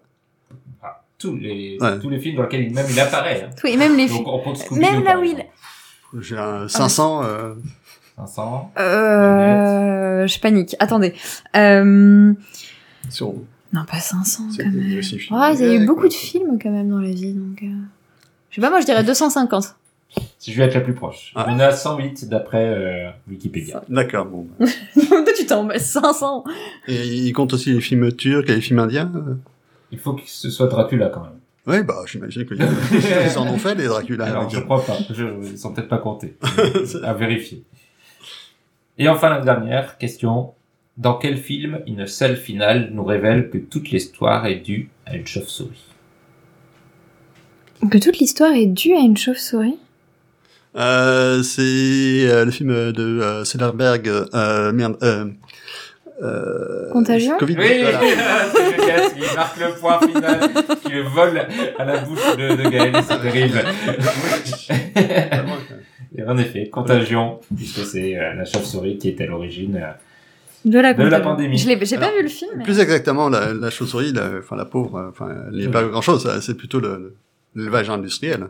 Oui, Donc, coup, qui c'est fait plutôt- caca à côté des cochons. Bah oui, mais c'est, c'est, c'est quand même l'homme, l'homme qui met. Euh, Oui, Gaël, c'est le capitalisme le vrai coupable, on est d'accord. On- on- ça pourrait être aussi le communisme. Enfin, l'idée est de ne plus manger de viande, comme ça, il n'y a plus de problème. Quoi. Très bien. Voilà, C'était, on va finir le quiz sur ce message. The chauve-souris dit nothing. Maintenant qu'on a fini le quiz, on va pouvoir revenir à, à la discussion. Bon, je vous propose de faire euh, tout bêtement une petite chronologie. Mhm. Euh, ça, ça- Je sais même pas par où tu vas commencer, du coup. Enfin, où tu vas Bon, en commencer. fait, j- j'ai pris autour des quatre réalisateurs qui ont euh, adapté Batman, on va dire, donc avec des, on va faire par un grand arc euh, d'adaptation, même si euh, la période Burton Schumacher euh, est apparemment un ensemble en termes de narration, mais bon, on va quand même les séparer. On pourra parler, si vous voulez, de Lego Batman, à part, mais bon. Lego de Batman ou Lego Batman? Non, Lego Batman. D'accord. Lego Batman. Mais, euh, mais pour l'instant, on va, on va se concentrer sur les quatre grandes phases d'adaptation de Batman au cinéma. Je vous propose de commencer par la première, l'adaptation de Tim Burton, deux films en 89 et 92, Batman et Batman Returns. Le défi en français, si je n'ai toujours pas compris c'était quoi le défi dans le film? C'est qu'il y a beaucoup de méchants. c'est ça. Et, euh, je vais peut-être commencer tout de suite par donner mon, mon ressenti avant de, de vous laisser la parole, puisque je les ai revus il y a peu de temps. J'avais une vision très floue des films de, de Tim Burton, qui n'ont pas été des, des films marquants de ma, ma jeunesse. Et donc, euh, je les ai redécouverts récemment, et ça a été une, une sacrée découverte pour moi. Euh, je les ai énormément aimés, surtout le 2, mais euh, j'ai quand même beaucoup aimé le 1. Euh, et j'avais oublié plein de choses euh, de cette euh, adaptation. D'abord, le l'incroyable beauté du, du film, euh, cette euh, adaptation de, de Gotham à la fois à la fois sombre, mais en même temps tellement irréel, ce côté sorti tout droit de l'imaginaire de Tim Burton, comme on peut l'imaginer, et comme ensuite il il l'a développé dans, dans, beaucoup de films. Et ça fonctionne, ça fonctionne vraiment. Les méchants sont à la fois à, à- mi-chemin entre le ridicule et, et la peur. Euh, tant euh, le, le, le Joker de, de Nicholson qui était pas le, plus intéressant, mais surtout le, pingouin de, de Vito qui est une sorte de truc un peu un peu affreux, mais en même temps euh, un peu qui fait pitié, mais qui est un mélange de, de, choses qui, qui fonctionnent, je trouve euh, particulièrement à l'écran. Et surtout, c'est très drôle. Et c'est ça qui m'a le plus surpris. J'ai beaucoup ri en les, en les revoyant. Il y a des blagues euh, euh, régulièrement et elles sont toutes très drôles et parfois très subtiles. Euh, J'en parlais à Gaël hors, hors micro, mais il y en a une qui me fait énormément rire euh, dans le premier Batman. euh, puisque le plan du Joker est d'empoisonner tous les, euh, les produits cosmétiques sans qu'on sache lesquels. Et on voit un moment le, le journal télé qu'on avait déjà vu auparavant avec les présentateurs vedettes, sauf que cette fois-ci ils sont tout moches parce qu'ils ont pas mis de maquillage pour du cosmétique, puisqu'en effet, et c'est c'est même pas dit, tu vois, tu vois juste le type avec des boutons, et y a pas, ils insistent pas dessus, ça passe comme ça. Et le film est bourré de petites blagues, de petites, euh, même dans les, les dialogues, qui font que j'ai passé un, excellent moment et c'est, ça rejoint la discussion, la fin de discussion que j'ai eue. Je m'étais dit, mais on en a, c'est tellement loin de, de ce qu'on voit maintenant de Batman. Euh, c'est évidemment un peu ridicule. C'est sûrement pour ça qu'on le fait plus comme ça. mais moi je trouve ça tellement plus intéressant et plus riche et plus divers que que de que revoir euh, le sempiternel Batman réaliste. Euh, moi, je- je- j'aurais beaucoup envie de revoir un Batman qui ose s'aventurer dans, dans ce terrain-là euh, gothique, euh, gothique euh, kitsch un peu. Du coup, il faudrait euh, que la Warner donne les clés de Batman à un réalisateur assez taré, quoi, comme euh, Ouais. Tim Burton à l'époque. Ah, mais genre Del C'est Toro. chaud. Del Toro en Batman. Euh, Ah oui, toi, t'as Del Toro, pardon. Bon, bah, on, peut en trouver un autre, il y en a d'autres. Del Toro, il, a réussi à, à se mouler dans, dans, dans les volontés des, des studios, quoi. Oui, c'est vrai. Alors que euh, pour euh, pour Tim Burton, c'était son premier gros projet Mm. et euh, c'était un pari un peu fou, quoi. Enfin, vous- c'est vrai que euh, on lui a mis dans les pattes euh, Prince en plus, euh, qui euh, lui aussi autre autre autre grand taré, mais grand taré de la, de la musique, qui avait sa propre vision de, de Batman, qui a voulu faire son propre film aussi. Enfin, donc ça a été, euh, enfin, euh, c'est vrai que c'est c'est euh, ça reste, enfin, enfin évidemment euh, les, les, les films de Tim Burton de, de, de Batman restent euh, pour moi les, les, les plus fous, les plus intéressants. Donc euh, voilà. Et, et même si euh, je trouve que le premier Batman est un peu, euh, euh, c'est pas le figure par rapport à, à Batman Returns, euh, qu'il a un petit côté euh, film monstre, justement euh, film. Parce qu'il a été fait par des créatures eux-mêmes euh, in- ingérables qui sont Tim Burton et Prince, euh, en plus avec Disney, enfin pas Disney, euh, Et Jack Nicholson, euh, qui, est un bon monstre aussi, en Ouais. de personne ingérable. Jack Nicholson, voilà. Donc euh, tout, tout ça fait que, que le, le film est un peu euh, un peu bizarre. Tim Burton n'était pas forcément son film préféré non plus euh, parce qu'il avait pas forcément. Enfin voilà, il était frustré parce qu'il pouvait pas faire tout ce qu'il voulait euh, et qu'il a pas énormément apprécié sa co- collaboration avec Prince aussi. Hein, donc ce qui fait que bah, le, le film est un Enfin, je pense qu'il est pas forcément euh, abouti comme euh, l'aurait voulu euh, Tim Burton, mais ça reste un film assez incroyable. Euh, mais en tout cas, c'est un peu plus rattrapé avec Batman Returns euh, qui est pour moi le enfin, un chef-d'œuvre, enfin, un grand film du cinéma. Donc euh, enfin, déjà à partir de là, tous les autres Batman ne peuvent pas rivaliser. Rivaliser avec Voilà. Batman. Et, et là, enfin, il reprend un peu possession de, de, de tout parce que le premier Batman a été un énorme succès, un énorme succès. Enfin voilà. Et, euh, et un, surpre- un succès, enfin quasiment surprise, enfin parce que euh, c'est vrai que euh, la- la Warner ne savait pas trop ce qu'elle faisait finalement en donnant euh, les clés à, à Bah, Tim Burton c'est de- de des ça, quoi. premières grosses adaptations de super-héros, non si je me Ouais. pas. Ouais, les, su- les Superman Les avant. Superman, euh, ouais, je suis bête. Oui, Superman. Et puis c'est, euh, enfin, euh, Mais pour Batman, ouais. ça, par contre, ça a été, euh, je crois, enfin, le, ça a fait suite euh, à la façon de fonctionner de, de Lucas sur, euh, sur les, euh, les Star Wars, euh, Mm. sur le, le merchandising en fait, où euh, le merchandising a pris énormément de place. Et, euh, et du coup, avec Batman, en fait, euh, euh, ils ont inondé euh, Mm. notamment la, la jeunesse, le produit Ah, Batman, avant que le film sorte, euh, pour euh, être sûr que tout le monde aille voir Batman. Et euh, tous les enfants voulaient voir Batman. Je, j'ai été chiant avec ma mère sur ça. Je voulais voir Batman parce que euh, il fallait voir Batman. Fallait voir Batman. Voilà, donc euh, ma mère qui voulait m'envoyer voir des Renoirs, euh, des films de. Donc, je les avais vus, hein, euh, forcément, mais euh, et du là, coup, elle a dû, enfin voilà, Batman, quoi. on va voir Batman, quoi. Et voilà. Et euh, enfin, je sais qu'à l'époque, j'avais énormément apprécié. Je suis content de- d'avoir apprécié un film de Tim Burton à l'époque. Voilà. Et voilà. Bah, que- Juliette, tu voulais... Oui, non, bah oui, juste, euh, bah, du coup, je- j'ai donné mon avis aussi. Euh, moi aussi, je les trouve très, très, très, très bons, les Tim Burton. Euh, j'ai des souvenirs vraiment assez lointains du, du, du premier, malheureusement. Mais euh, je me rappelle que euh, qu'il est quand même bien. Euh, Jack Nicholson a tendance à, à assez vite m'agacer dedans, mais il est bien quand même.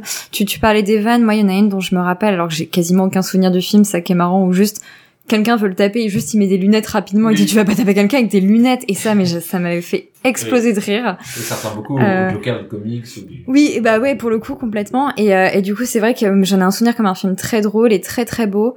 Mais à nouveau, moi, moi, c'est, enfin, c'est comme vous, celui qui me marque, c'est euh, Batman Returns, que je qualifierais de chef-d'œuvre moi aussi. De toute façon, il y a deux films que je qualifierais, voire trois, on verra, euh, que je qualifierais de chef-d'œuvre pendant cette discussion. Ça va être terrible. Mais bref, euh, Returns, je le trouve absolument merveilleux. Il est. Le troisième va deuxième, moi je cherche le deuxième. C'est ça, je sais. je le, sais. le troisième va vraiment vous surprendre. D'accord. Ah, petit teasing pour la suite. Non, mais on verra. Bref, Samy à part du coup Returns, je le trouve super.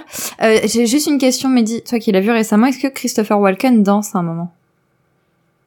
Même brièvement. Oh oui, Wow. dans ce film. Alors je cherche. Euh, Et dans, dans, dans, dans tous ses films. Hein, donc, euh, Mais non, mais justement parce que j'ai une théorie sur Christopher Walken. Ah.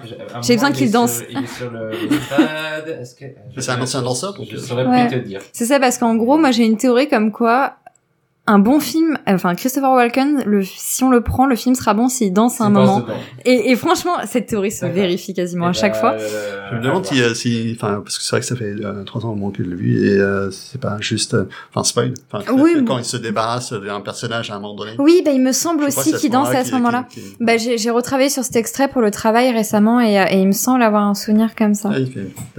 Ah oui, peut-être. Ah oui. Mais- oui. Mais bref, du coup, euh, je trouve que c'est vraiment un, un- bref un chef-d'œuvre. Il est très très beau, il est très bien écrit, il est hyper émouvant. Et, il y a, et en fait, il est assez peut-être pas révolutionnaire, mais quand même, on va dire en avance sur certaines choses, notamment par rapport au féminisme. Ah oui. Euh, parce que ouais non mais clairement parce que bah Catwoman, Catwoman. voilà Catwoman elle a un, un rôle assez incroyable euh, qui se qui à la fois se débarrasse de certains clichés féminins tout en tout en embrassant une certaine féminité euh, voilà qui sera plus forte. Euh, elle, elle clash les mecs mais pendant tout le film c'est formidable. Euh, c'est vraiment un personnage très indépendant très fort pas du tout euh, un love interest ou euh, un personnage secondaire ce, qu'étaient euh, souvent les personnages féminins à ce moment-là et, euh, et du coup à ce niveau-là c'est je le trouve vraiment euh, assez révolutionnaire Il y a et rafraîchissant ensuite, malheureusement, avec euh, Ah bah oui. ce qu'on a fait euh, Nolan et, et le dernier aussi. Hein, je- Oui, c'est ça, mais hein, après pour le après pour le coup pas que Nolan, c'est-à-dire qu'en fait non, Burton, je- ouais, voilà parce que Burton il a fait ça et après en euh, fait, euh, et après tous les blockbusters, euh, même pas que Batman, tous les blockbusters c'était à nouveau de la merde quoi. C'est d'autant plus fou de, de voir ça, donc 92, hein, Batman Returns. Là, en le revoyant après avoir vu tous les autres Batman, il se permet des choses avec le personnage de Catwoman que, et je me disais, mais c'est fou à quel point les autres paraissent fades euh, maintenant, alors qu'ils essaient d'être subversifs. Mm. Il y a une scène où elle lèche la tête de Batman, vraiment, en, et- et on verrait même plus ça, ce genre de scène maintenant. Ah, c'est Euh, trop sexuel, ça. C'est trop Voilà, sexuel. wow, et- wow. Mm. et c'est incroyable de le voir comme ça, euh, alors que c'était un film pour les enfants quand même. Bon, euh, des- les enfants ils ont dû euh, être bien là, trauma quand même. dans le dernier Batman, euh, enfin, euh, la seule chose un peu euh, olé olé, euh, c'est, alors c'est la supposition qu'elle soit euh, bisexuelle et euh, Mais oui non mais ça c'est n'importe quoi. et, et, et, et puis euh, le moment où euh, elle a tout son matos de sadomaso et bon, voilà quoi, c'est, il y a que c'est le moment où tu dis ah bah, t'as- Oui c'est ça, il y a, mais il y a rien qui dit vraiment qu'elle est bi, c'est Ouais. Zoé non mais c'est Zoé que Kravitz la qui en interview euh, a dit qu'elle jouait une Catwoman bi. Alors que le, le- la version de Nolan, enfin euh, déjà la première fois qu'elle apparaît, c'est, c'est, c'est une servante, enfin tu vois avec le fantasme masculin de, enfin voilà, elle en joue hein, évidemment, et, euh, et, enfin elle reste du tout, elle reste un peu, euh, enfin voilà, pour moi je, je, je, je la compare à un chaton quoi, tu vois, c'est, c'est, c'est un, euh, t'as envie de lui faire des, des, des câlins et toute mimi quoi, mais c'est donc rien à voir avec, euh, enfin Avec Michel Pfeiffer. voilà quoi. Sur des griffes. Voilà, et, et juste c'est- pour la dernière petite anecdote par rapport au Batman de Burton, euh, pour le premier, euh, je sais plus si c'est le premier ou le deuxième, enfin bref, il y en a un où le logo de la Warner euh, et je crois il y a une chauve-souris qui passe ou Mm. un truc comme ça. Et ça c'était hyper révolutionnaire à ce moment-là. Genre personne ne touchait jamais au logo de la Warner et Ah, Burton il s'est dit bon lol, je vais faire ça. Et du coup après les gens ont un peu repris cette un idée. truc, euh, Mm. à la mode. Ah oui, d'accord, très intéressant. Donc oui, des, des films vraiment novateurs, et, et c'est ça qui est fou, c'est qu'ils sont toujours novateurs quand tu les vois maintenant. Complètement. qu'ils sortent vraiment de, du, du carcan de, de ce dont on a l'habitude de voir, et euh, j'espère qu'un jour on reverra des, des films de super-héros qui ont cette euh, audace-là. C'est ça, mais tu, on- on pardon. Tu disais que le kitsch, ça te manquait et tout, et qu'aujourd'hui, ça passerait comme ridicule et tout. Mais en vrai, moi, je sais pas, parce que j'ai l'impression que comme tout le monde a peur de ça, personne le fait. Ou alors, ils font des trucs, genre, un peu entre deux. Du coup, tout de suite, dès que c'est un peu plus euh, kitsch ou fantasy, ça passe pour ridicule.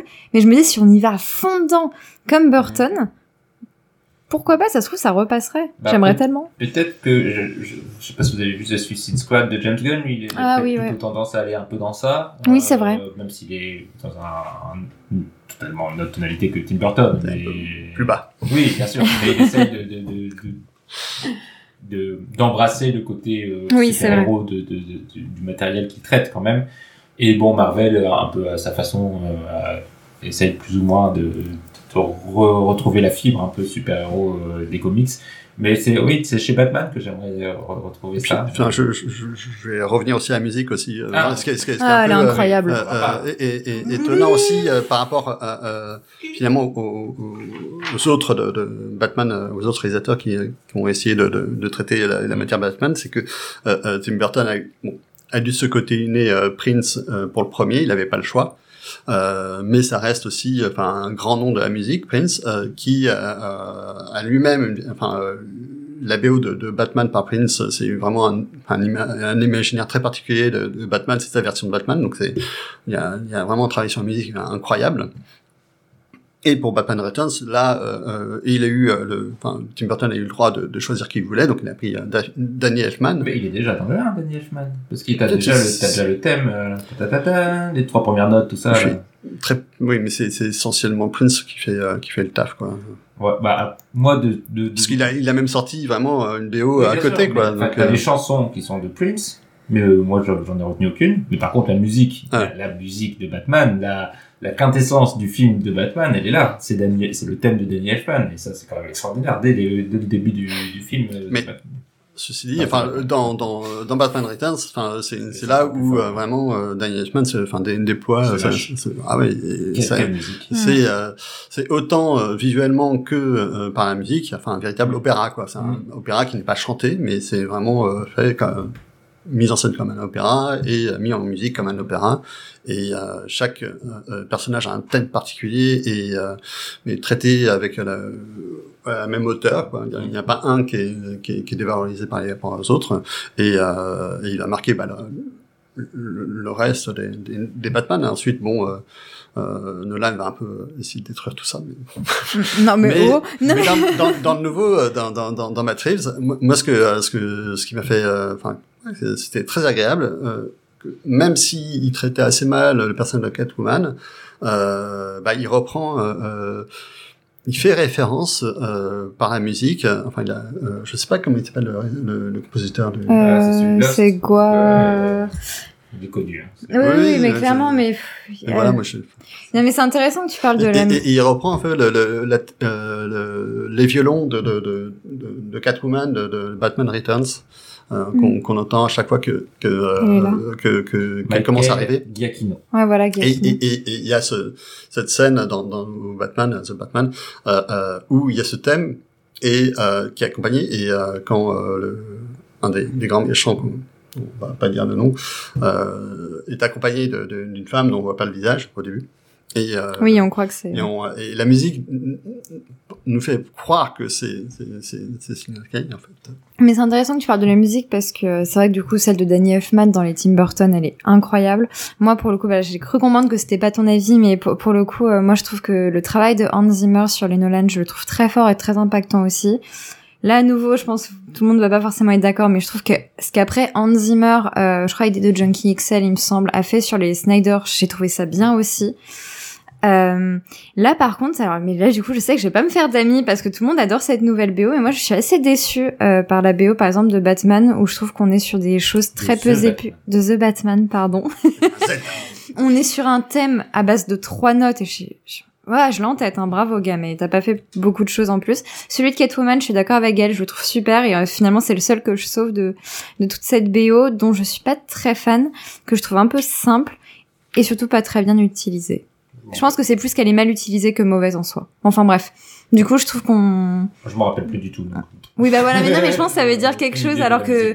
Alors que quand on a dit genre Danny Elfman, immédiatement Ouais, t'avais les notes, tu vois. suite. Mais qui- parce qu'aussi, je pense qu'elles ont été très réutilisées par le dessin animé euh, Oui. Batman Animated euh, Series, qui est quel générique incroyable. Est-ce que est-ce que. Danny Elfman n'a pas un contrat très particulier où on dit en gros euh, c'est on doit utiliser mon euh, C'est possible, hein. Ah, je sais pas. peut-être, je sais pas. Mais en tout cas, ouais. En tout cas, il a, enfin, c'est aussi qu'il a marqué, tu vois. Voilà, c'est- c'est c'est comme le, le- des musiques du, des, de la trilogie Spider-Man de Rémi ou ce genre de choses. Ouais. C'est des musiques qui sont profondément associées. Ah, à- putain, temps, Elfman faisait des bonnes musiques. Danny Elfman euh, aussi Spider-Man. Ouais.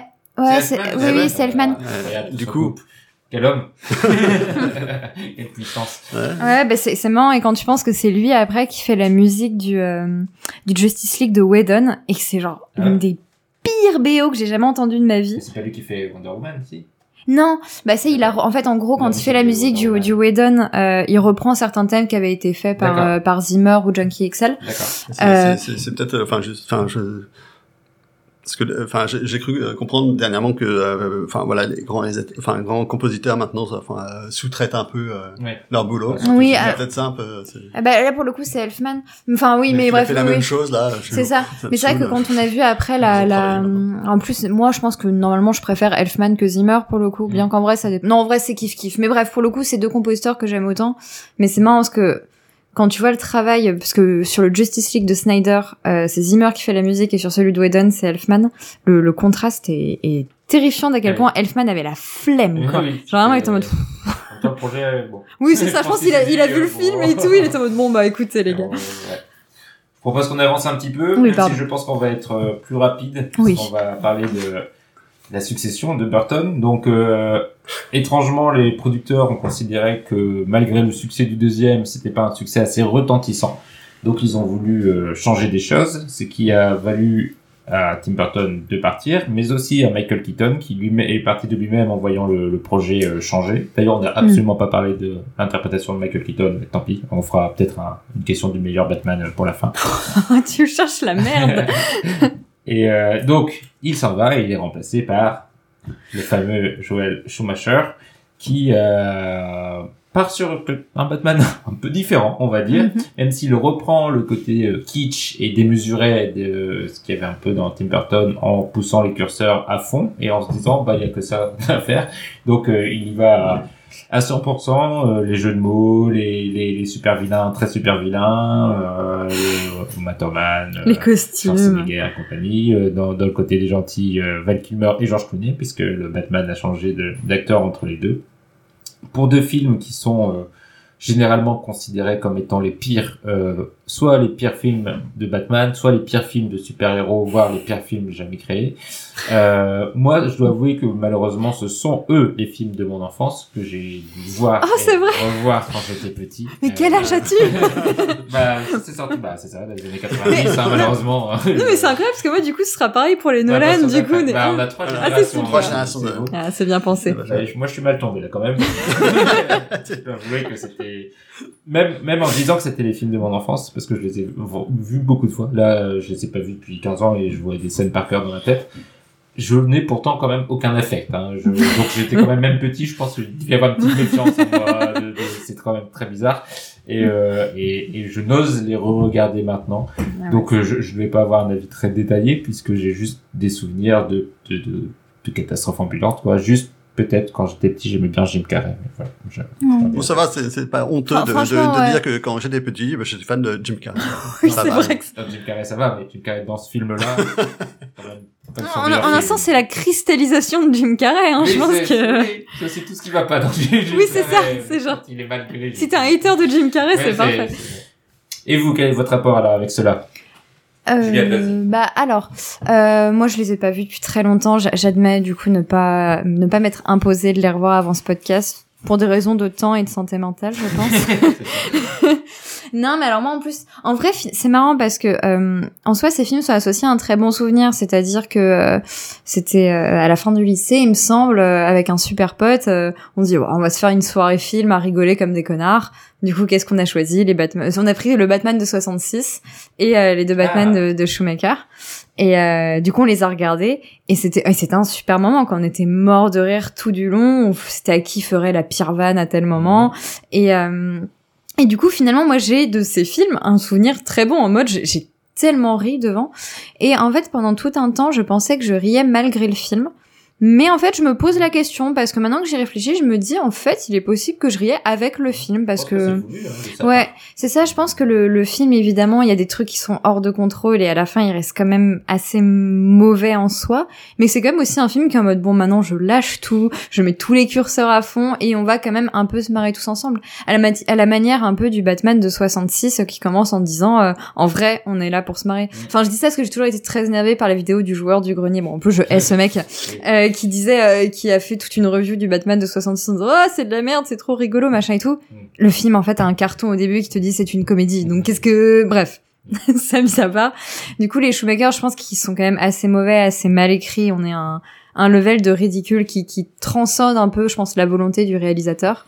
Néanmoins, euh, je pense qu'en soi, le but des films est aussi de faire rire, et je pense qu'ils ils, ils réussissent très bien, et que et que donc voilà, c'est complètement sexiste et terrible et ridicule, mais c'est drôle. Alors euh, moi, euh, je dois avouer que je ne suis même pas sûr d'avoir revu euh, les films euh, depuis leur sortie. Mais à l'époque, tu les avais vus. Oui, et, et, et, et, et, et pour le coup, enfin, euh, effectivement, euh, même à l'époque, euh, moi et mes potes, on était fans euh, des, des Batman de, de Tim Burton. Euh, eh ben, euh, on a été sacrément déçus. Hein, euh.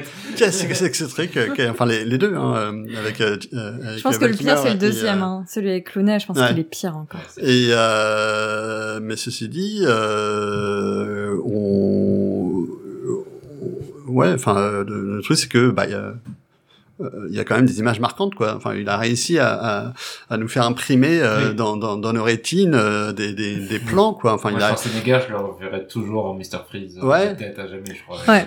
donc euh, quand même euh, ça reste. Enfin, Schumacher a quand même réussi son coup quand même. Euh, Enfin, il, a, il propose de, de, de- enfin, voilà un, un deux euh, deux Batman euh, qui sont quand même ultra queer quoi. Et euh, C'est vrai. et, et c'est super osé. Et puis euh, Avec un Robin qui a à peu près voilà, le même âge. Je crois l'acteur a à peu près le même âge que, je- que George Clooney. Que George Clooney, ouais. c'est très bizarre de, ce- cette adoption.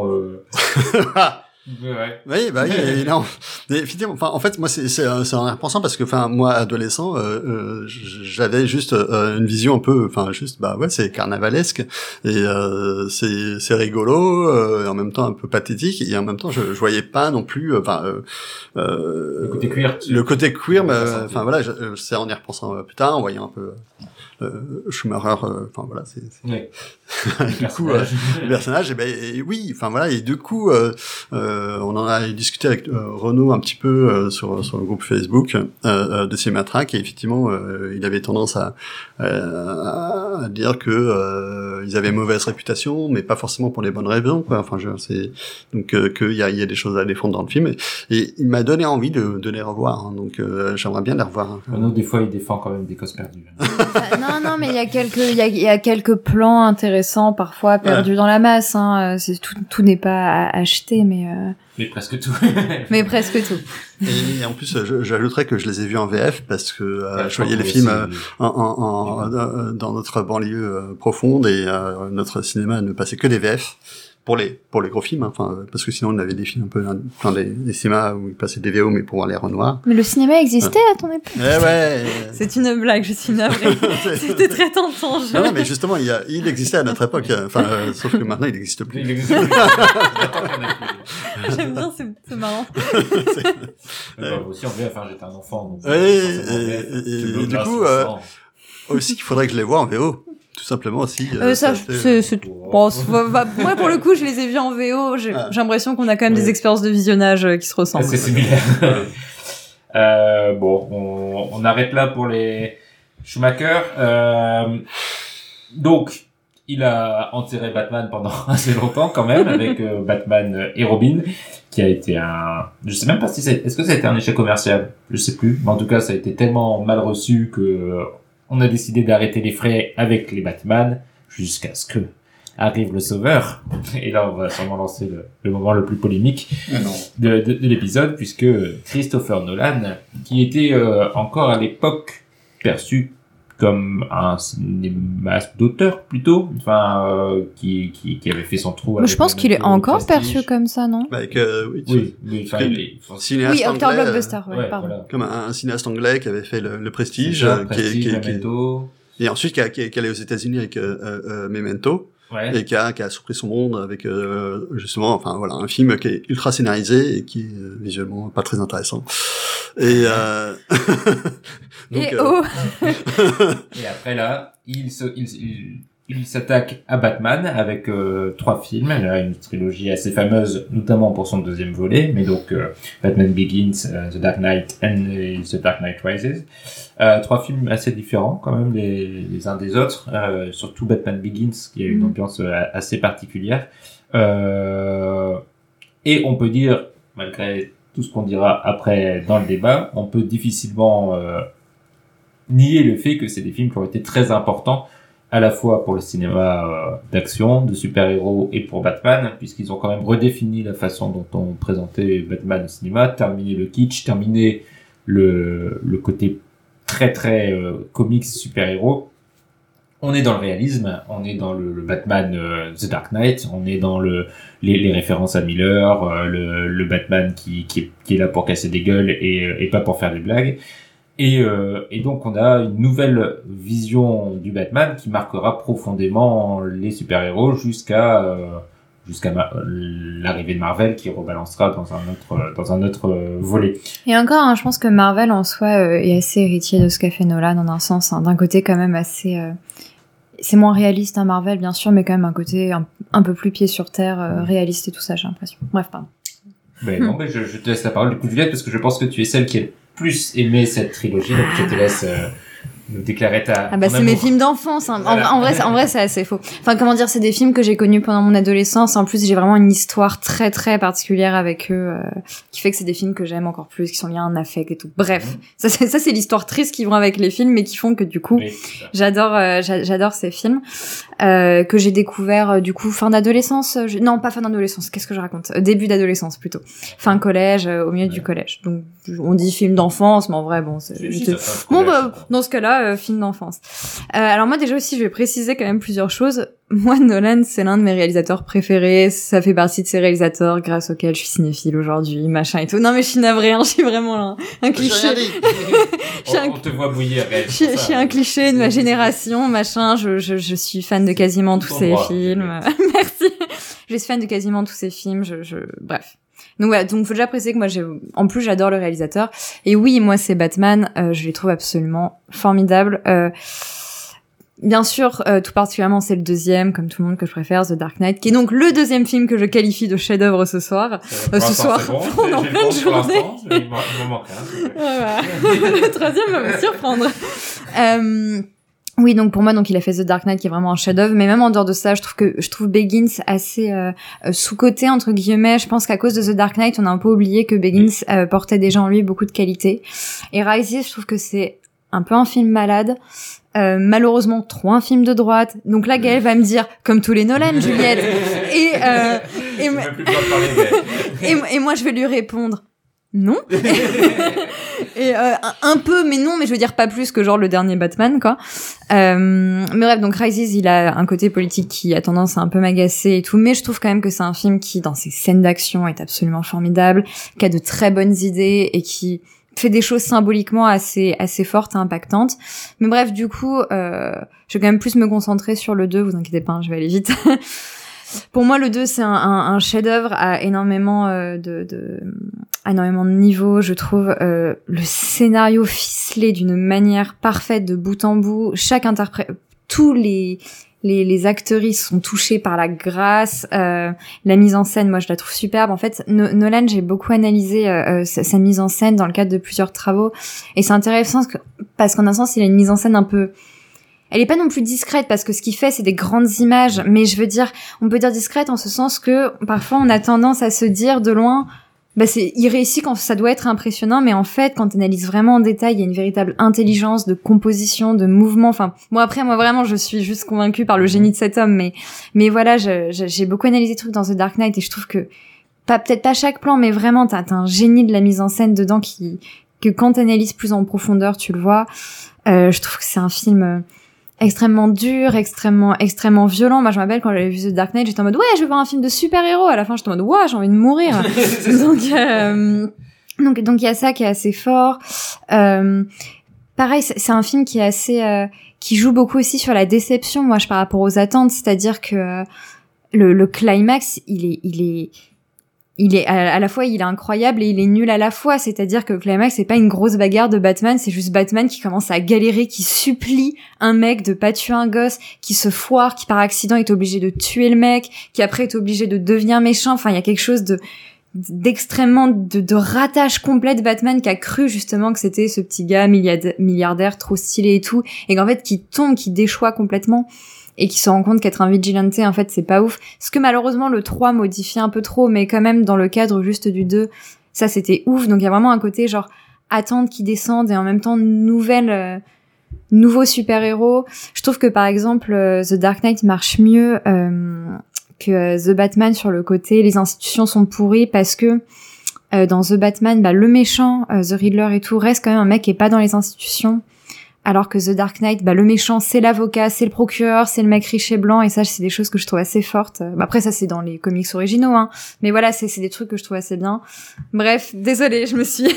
Mais bref, c'est un film que je trouve euh, assez parfait de bout en bout. Ah oui, il y a aussi euh, le, la mort de l'intérêt amoureux. Moi, je trouve ça... Moi, je me rappelle qu'à l'époque... Alors, j'avais pas beaucoup de culture à l'époque, donc euh, je sais pas à quel point c'était quelque chose de fort ou quoi, mais moi, je me rappelle, j'étais en mode, je vois un film de super-héros.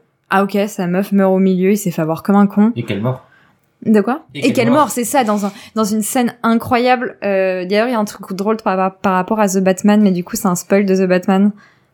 Alors, Euh, non, non. bah je vous en parlerai après. Du coup. D'accord. Mais il y a un truc, Censure, censure. il y a un truc que je trouve drôle par rapport à. Bref. Du coup, dans The Dark Knight, voilà, il y a une mort assez spectaculaire, assez dure, assez douloureuse. Enfin bref, c'est un film sur de l'échec. Mais moi, j'adore les films de l'échec. Et du coup, je trouve ce film euh, vraiment formidable. Bah, tu, tu es très convaincante, euh, Juliette, dans ton, dans ton analyse. Euh, et je vais pas mal te rejoindre, finalement, contrairement à peut-être euh, certains qui me connaissent pourraient le croire, mais, euh, euh, mais moi, en fait, j'aime beaucoup Nolan jusqu'à euh, The Dark Knight, tout simplement. Ah oui. Et je le déteste depuis, donc c'est assez... euh, Moi, j'ai continué de l'aimer. Ouais, c'est ça. Il y, a une, ru- il y a une rupture, je sais pas si c'est moi ou lui. euh, Fasciste faudra qu'on qu'on réfléchisse. Mais, Ouais, t'es un fasciste, faut le dire.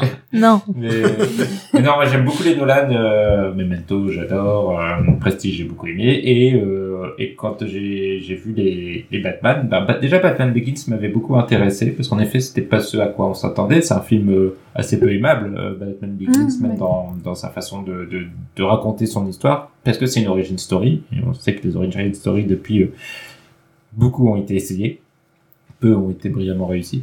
Euh, et euh, alors c'est pas un film parfait, mais je le trouve très intéressant. Et, et, et The Dark Knight à l'époque m'avait comme beaucoup euh, vraiment plu et et avait changé un peu ma perception du, du film de super-héros comme on pouvait l'attendre. Donc euh, par contre je déteste le 3. Donc euh, dans- pour tout, euh, notamment Catwoman, le scénario, tout ça. Enfin, il y a pour moi peu de choses qui vont dans, dans ce film qui est en effet malade et du coup pour moi trop malade pour qu'il m'intéresse en fait.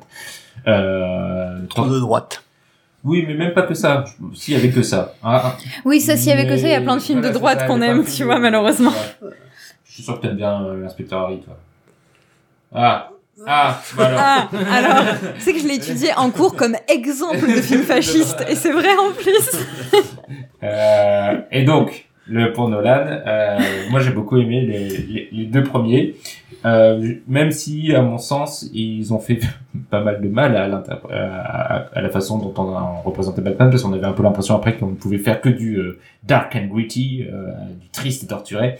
Mais euh, pour le coup, sur ces deux premiers films, et comment ne pas parler de Heath Ledger et de son interprétation du Ah bah. Joker, qui à mon avis restera difficilement dépassable. D'ailleurs, j'ai du mal à expliquer pourquoi il se retourne tout le temps vers ce personnage, alors qu'on a quand même une incarnation particulièrement réussie et qu'il y a plein d'autres méchants dans l'univers de Batman. Nicholson, c'est quand même différent. Je vois Gaël qui fait les signes, mais le Nicholson, je rappelle que il y a quand même un problème avec l'interprétation du, du Joker de Nicholson. Qui est que- qui joue Nicholson? Non. Pardon, désolé. Oui, mais c'est que ça, c'est- il y a tout l'origine story du Joker, tu sais, euh, c'est un, un, un vilain de base Ah qui oui. tombe dans une cuve d'acide et tout ça, et ça, ça prend des plombes et c'est pas terrible parce que c'est pas ça qu'on veut voir pour le Joker. Mais ça n'a rien à voir avec euh, Jack Nicholson, c'est, c'est, c'est plutôt... Non. euh, oui, mais voilà. du coup, Oui, on va dire- Nicholson jouait ça. Et- Bah oui, mais c'est, juste que lui est enfin, Après, incroyable. Quoi. Surtout quand il a sa, bouche et son, son fond de teint. Oui, c'est incroyable. ça, c'est incroyable. Mais après, je pense que oui, en vrai, la qualité d'un Joker dépend pas tant de l'acteur qui le joue, je pense, mais plutôt de comment il est inséré dans l'histoire. Ouais. Alors, pour, pour le Nolan, si, heureusement qu'il y a Heath Ledger. Parce bien. que- mais oui, justement, enfin, le, le film tient euh, grâce à lui, quoi. Euh, si, s'il n'y avait pas Heath Ledger, euh, enfin, euh, il n'y aurait pas de film. Je vais te passer la parole bientôt, Gaël. Et pour moi, il y a plein aussi de super scènes et surtout de réutilisation des méchants de Batman, de la galerie habituelle et pas les plus faciles à, à, à mettre dans un film réaliste. Tu vois, Joker, bon, maintenant on se dit que oui, mais à l'époque, Mm. le Joker, c'est quand même le, le type euh, euh, totalement déluré, euh, difficile à mettre dans un film réaliste. Euh, le euh, double face, comment mettre double face dans un- et il le fait vraiment, il Mm. fait vraiment un double face. Donc il, il, il- respecte quand même le matériel de base, contrairement à Schumacher, Euh, mais euh, mais il le respecte tout en en donnant une vision assez euh, assez différente. Et, et rien que pour ça, je trouve que c'est quand même une, une trilogie euh, de films très très très intéressant. Et, euh, et moi, je, je suis plutôt euh, plutôt positif vis-à-vis de, de ces adaptations. Et maintenant, je laisse Gaël se déchaîner. Mais non. Non, mais enfin, euh, enfin, euh, je vais aller dans votre sens euh, sur euh, sur euh, sur le fait qu'effectivement euh, Nolan propose une nouvelle incarnation de Batman, hein, enfin un, un nouvel univers, euh, comme euh, Schumacher finalement. Donc, euh, pour moi, ça ne veut pas dire que euh, euh, un réalisateur arrive avec son univers que euh, automatiquement euh, ça ça rend les films meilleurs. Non, Non, Enfin, non. on le voit bien avec Nolan justement. C'est juste, euh, enfin, le- moi, je- enfin, je- le truc c'est que euh, euh, euh, Nolan, moi, j'ai, enfin, j'ai découvert un peu avec euh, Memento. Euh, après, j'ai découvert un peu plus ces, ces autres films, et notamment le, le Prestige, qui reste, enfin, pour moi, son meilleur film. Et incroyable. Et, Ah, euh, ah ouais, non, mais euh, Prestige est vraiment, euh, bah, ouais, Ah, c'est le Prestige, c'est souvent le film euh, préféré des gens qui n'aiment pas Nolan. pas Nolan. Ouais, j'ai remarqué. Et euh, euh, je trouve en Ouais, fait que, que euh, le prestige, c'est c'est un peu euh, euh, finalement un peu euh, euh, le, le plan de carrière de, euh, de Nolan, c'est euh, c'est juste un un un un, prestigitateur, un prestigitateur effectivement qui euh, qui euh, voilà qui qui se dit bon bah voilà je euh, j'aime euh, j'aime épater la galerie. Et euh, il y a y a une hésitation entre euh, euh, euh, le, le véritable art de, de, de la prestigitation et, euh, et, et les pattes et, euh, et finalement bah euh, il voit bien que les pattes ça, ça fonctionne beaucoup mieux que euh, la prestigitation le, le côté un peu artistique. Et euh, bah, pour moi c'est un peu ce que ce qu'a fait euh, Nolan quoi. Il, est, il est plutôt allé voir effectivement sur les sirènes d'Hollywood faire des gros films euh, où il fait son petit malin. Et, euh, et ça ça m'agace quoi. Enfin parce que enfin sinon enfin justement euh, j'avais plutôt euh, apprécié Batman Begins. Il faudrait Ah. que je le revoie Faudrait que je le revoie, merci, parce que- oui, oui. je- Enfin, euh, enfin, finalement, c'est effectivement peut-être avec euh, euh, euh, Dark Knight Rises que, euh, que j'en pouvais plus, quoi. Ah oui, mais Voilà. d'accord. Euh, J'ai été euh, très déçu par euh, The Dark Knight. Euh, alors qu'il y a, il y, a, il y a des aspects intéressants. Donc effectivement, Heath Ledger, le mec est énorme. Euh, euh, voilà, euh, arriver après euh, Jack Nicholson et euh, réussir à, à, à, à proposer quelque chose Mm. d'aussi euh, incroyable. Ouais. Bon bah moi je dis euh, Mm. chapeau quoi. Mm. Et euh, effectivement, euh, je pense que un des trucs qui, qui fait que enfin le, le film reste euh, important. Finalement, malheureusement, c'est pas forcément euh, à cause de ses qualités artistiques, mais euh, malheureusement euh, parce que euh, Heath Ledger est mort euh, peu, peu de temps après, quoi. Et du coup, il y a un côté Ah, un le peu film euh, mythique à avant cause la de ça, mort, quoi. Ouais. Non, ça, oui, ça a rajouté une dimension. Ça, ça ra- rajoute une dimension euh, le, Je pense que on a, on a un peu euh, extrapolé sur sur les raisons de de, bah, de, de sa mort, euh, sur le fait que euh, s'était peut-être trop pris euh, dans son personnage et tout ça, je ne sais pas. Enfin, c'est un peu, euh, enfin, on extrapole un peu, on sait pas trop pourquoi il a. Oui, je, bah pour le coup, je Mais vais- ceci dit, je- il y a un autre truc que j'aime bien. Non, mais attends, juste, excuse-moi, pour te, non, pour te répondre pour Heath Ledger sur le fait que t'as raison, qu'on a complètement trop extrapolé le truc. euh, j'ai eu une période euh, intérêt restreint sur Heath Ledger, enfin bref, j'avais lu beaucoup de trucs et regardé des documentaires et tout, et c'était c'était un, un, un jeune homme qui qui même avant de jouer le Joker était quelqu'un qui n'allait pas très bien, qui Mm. prenait beaucoup de médicaments, qui vivait excessivement mal la célébrité, donc euh, donc voilà, c'est enfin je veux dire c'est pas le Joker qui le son de Joker qui l'a rendu torturé, il l'était avant. Peut-être la célébrité qu'il a eu en plus. Avec Ça, ça c'est possible, paraît-il que c'était genre insupportable. Il était moins Ouais. connu quand même avant. Enfin, Oui, il était moins- après, il était moins connu. Moi, j'avais beaucoup aimé Chevalier avec euh, Ledger. Oui, Mais personne l'a vu ça. Ben oui. pardon, excuse-moi, continue. Et, euh, l'autre truc que je, trouve assez intéressant, c'est que effectivement, euh, euh, bah, Nolan euh, prend, le, le Dark Knight, le, le chevalier de- des ténèbres, et bah, l'éclaire en pleine lumière. Enfin, le, le film est, totalement en plein jour tout le temps. Enfin, avec du soleil tout le temps, et euh, je trouve ça plutôt intéressant de. Mais après, le problème, c'est que, justement. Euh, euh, face à, Tim Burton ou même Schumacher avec son côté queer où on, re- on retient des images un peu folles, ben Nolan, bah, il, enfin voilà, moi, j'aime bien les, créateurs de formes, et pour moi, il, enfin, il y a rien, quoi. Enfin, c'est c'est une suite de de de de, de chants contre chants, euh, c'est fade, oui, et euh, les courses poursuites sont bon, bah écoute, euh, très bien. Et, euh, et visuellement, moi, moi, je suis, enfin, ça, ça me fait rien, quoi. Je, je, je trouve que ça, ça passe très bien à la télévision et que au cinéma, je vois pas trop l'intérêt. Et, et, et ça m'énerve, quoi. Ça m'énerve parce que je me dis bon, euh, enfin, le mec, enfin, avec le Prestige, on a vu qu'il avait du talent, il pouvait faire vraiment du cinéma, quoi. Et, euh, Ouais. et, voilà, il préfère faire quelque chose d'un peu, un peu balourd, un peu euh, efficace, où effectivement euh, tout est beau, tout est joli, euh, où rien ne dépasse. Et euh, moi, ça, ça m'agace, quoi. Ça marche pas ce que tu dis pour Batman Begins, je trouve. Mais, Ah oui, c'est pour ça il faut. c'est euh, c'est vrai que je. plus euh, cracra que les deux autres. Ouais, ouais, Mais ouais, même pour The Dark Knight, ça marche pas.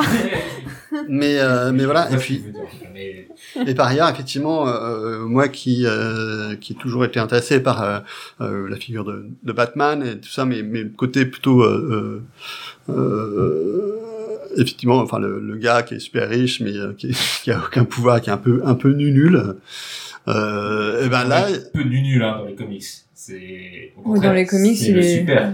Il est super intelligent, il est, il est plus intelligent que Superman. Ouais, mais ouais, c'est vrai que moi, moi j'ai- j'ai j'ai pris avec euh, enfin la- les relectures de, de, de Batman dans les années 80 et du coup effectivement, euh, enfin moi le Batman de ma jeunesse c'est moins, enfin voilà.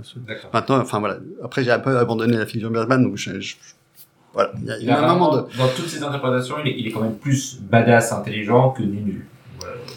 C'est Ouais. pas Spider-Man, quoi. C'est ça dire. Mais bon, enfin voilà donc euh, et, et, et la- euh, enfin le côté justement euh, un peu hyper viril de de de de, de, de Nolan, moi, enfin bah, ça, ça m'intéresse pas du tout quoi. Donc euh, je suis effectivement beaucoup plus touché par euh, enfin l'interprétation de Mike- euh, de Michael Keaton, euh, un peu torturé et psychopathe. Ou, euh, ou même le, le, le côté euh, plus euh, enfin plutôt sexualisé de, de Schumacher euh, finalement peut-être un peu plus rigolote euh, alors que là, c'est vraiment le, le vrai mec, quoi. Et, et c'est pour ça que euh, face euh, donc euh, Dark Knight Rises, où euh, tu vois la, la petite Catwoman, toute mimi et tout ça, enfin, tu dis bon, bah gars, quoi. Enfin, euh, ce serait bien un peu de, de, de revoir un peu euh, la façon dont tu vois. euh, Mais je suis pas, je suis, de m'avoir ouais, pa- pardon, merci. non, mais je, suis- je suis partagée par, enfin, je suis euh, partagée par rapport à ce que tu dis, par rapport à cette espèce, à cette, pardon, à cette espèce d'image d'un Batman euh, super viril. En un sens, t'as raison. C'est, on est vraiment sur des, sur des carcans de virilité, tout ça. Pour le coup, moi, je trouve que, Batman. pour le coup, moi, je trouve que Keaton, enfin, moi, je le vois pas spécialement plus tortureux, quoi. Pour le coup, je trouve le, je trouve le Christian Bale assez torturé. Moi, je trouve que dans, dans Begins, par exemple, Christian Bale, vraiment, il est un peu nul aussi et tout. Il est pas encore là-dedans. Euh, Et, et dans le 3, il est vieux et. Ouais, c'est ça. Et dans le 3, il boite, il galère. Euh, le moment où il arrive avec le puits et tout ça, c'est pas grâce à la force, mais c'est grâce à autre chose. Donc il y a quand même, quand même un truc qui dit que toute cette virilité des muscles. Après, c'est pas très bien écrit. Hein, ça- Je, je- je suis désolé, mais enfin, Ça, je l'admets, mais- et tout ça, enfin, il aime bien se battre, tout ça. Oui, mais je veux dire, pour le, pour le coup, c'est le cas de tous. enfin, tu vois ce que je veux dire C'est, je trouve que c'est vraiment le cas de tous. Et on est quand même sur un Batman, moi, je trouve assez doux, assez calme. Alors évidemment, quand il pète des gueules, il pète des gueules. Hein. Mais je veux dire, tu vois, quand tu l'entends parler et tout, il est comme ça. Euh, Christian Bale, il est il est assez stock, mais quand même, on est sur euh, sur une, une musculature assez fine. Oui, non, mais j'ai beaucoup étudié la question. Euh, je sais pas, je suis d'accord avec toi sur un côté mec viril et tout, hein, bien sûr, mais je veux dire, moi, ça me paraît pas, disons, plus choquant, pas plus que ça par rapport à d'autres.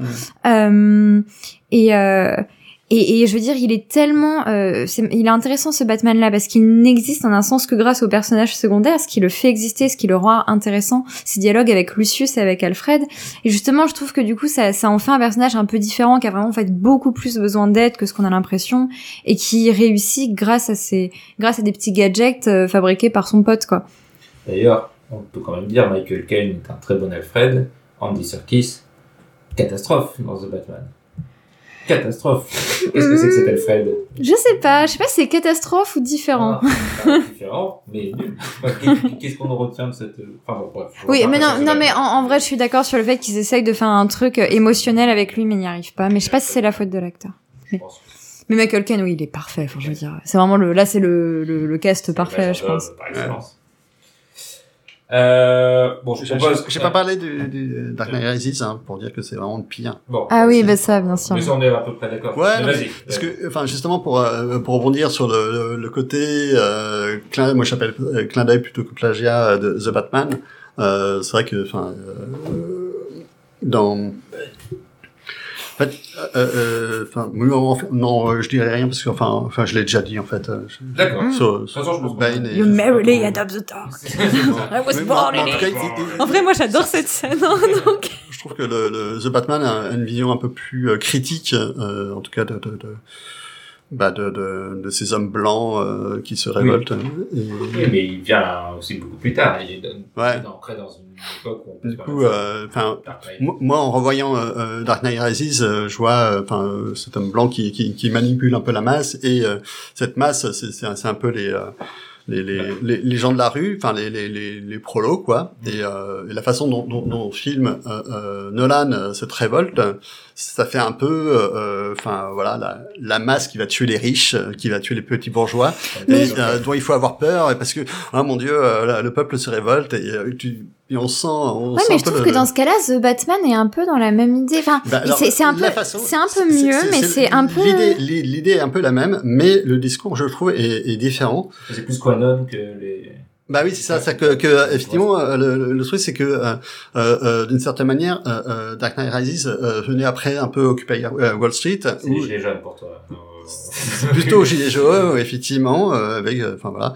Et euh, alors que là, The Batman, euh, on sent plutôt euh, euh, le moment de trouble, euh, le moment de trouble en fait, euh, euh, qui, qui a qui, est arrivé aux États-Unis où effectivement l'extrême droite a pris un peu euh, énormément d'importance, Euh, la conspiration effectivement euh, très raciste de, de QAnon, antisémite et tout, qui a abouti euh, à la prise du, Capitole via Trump.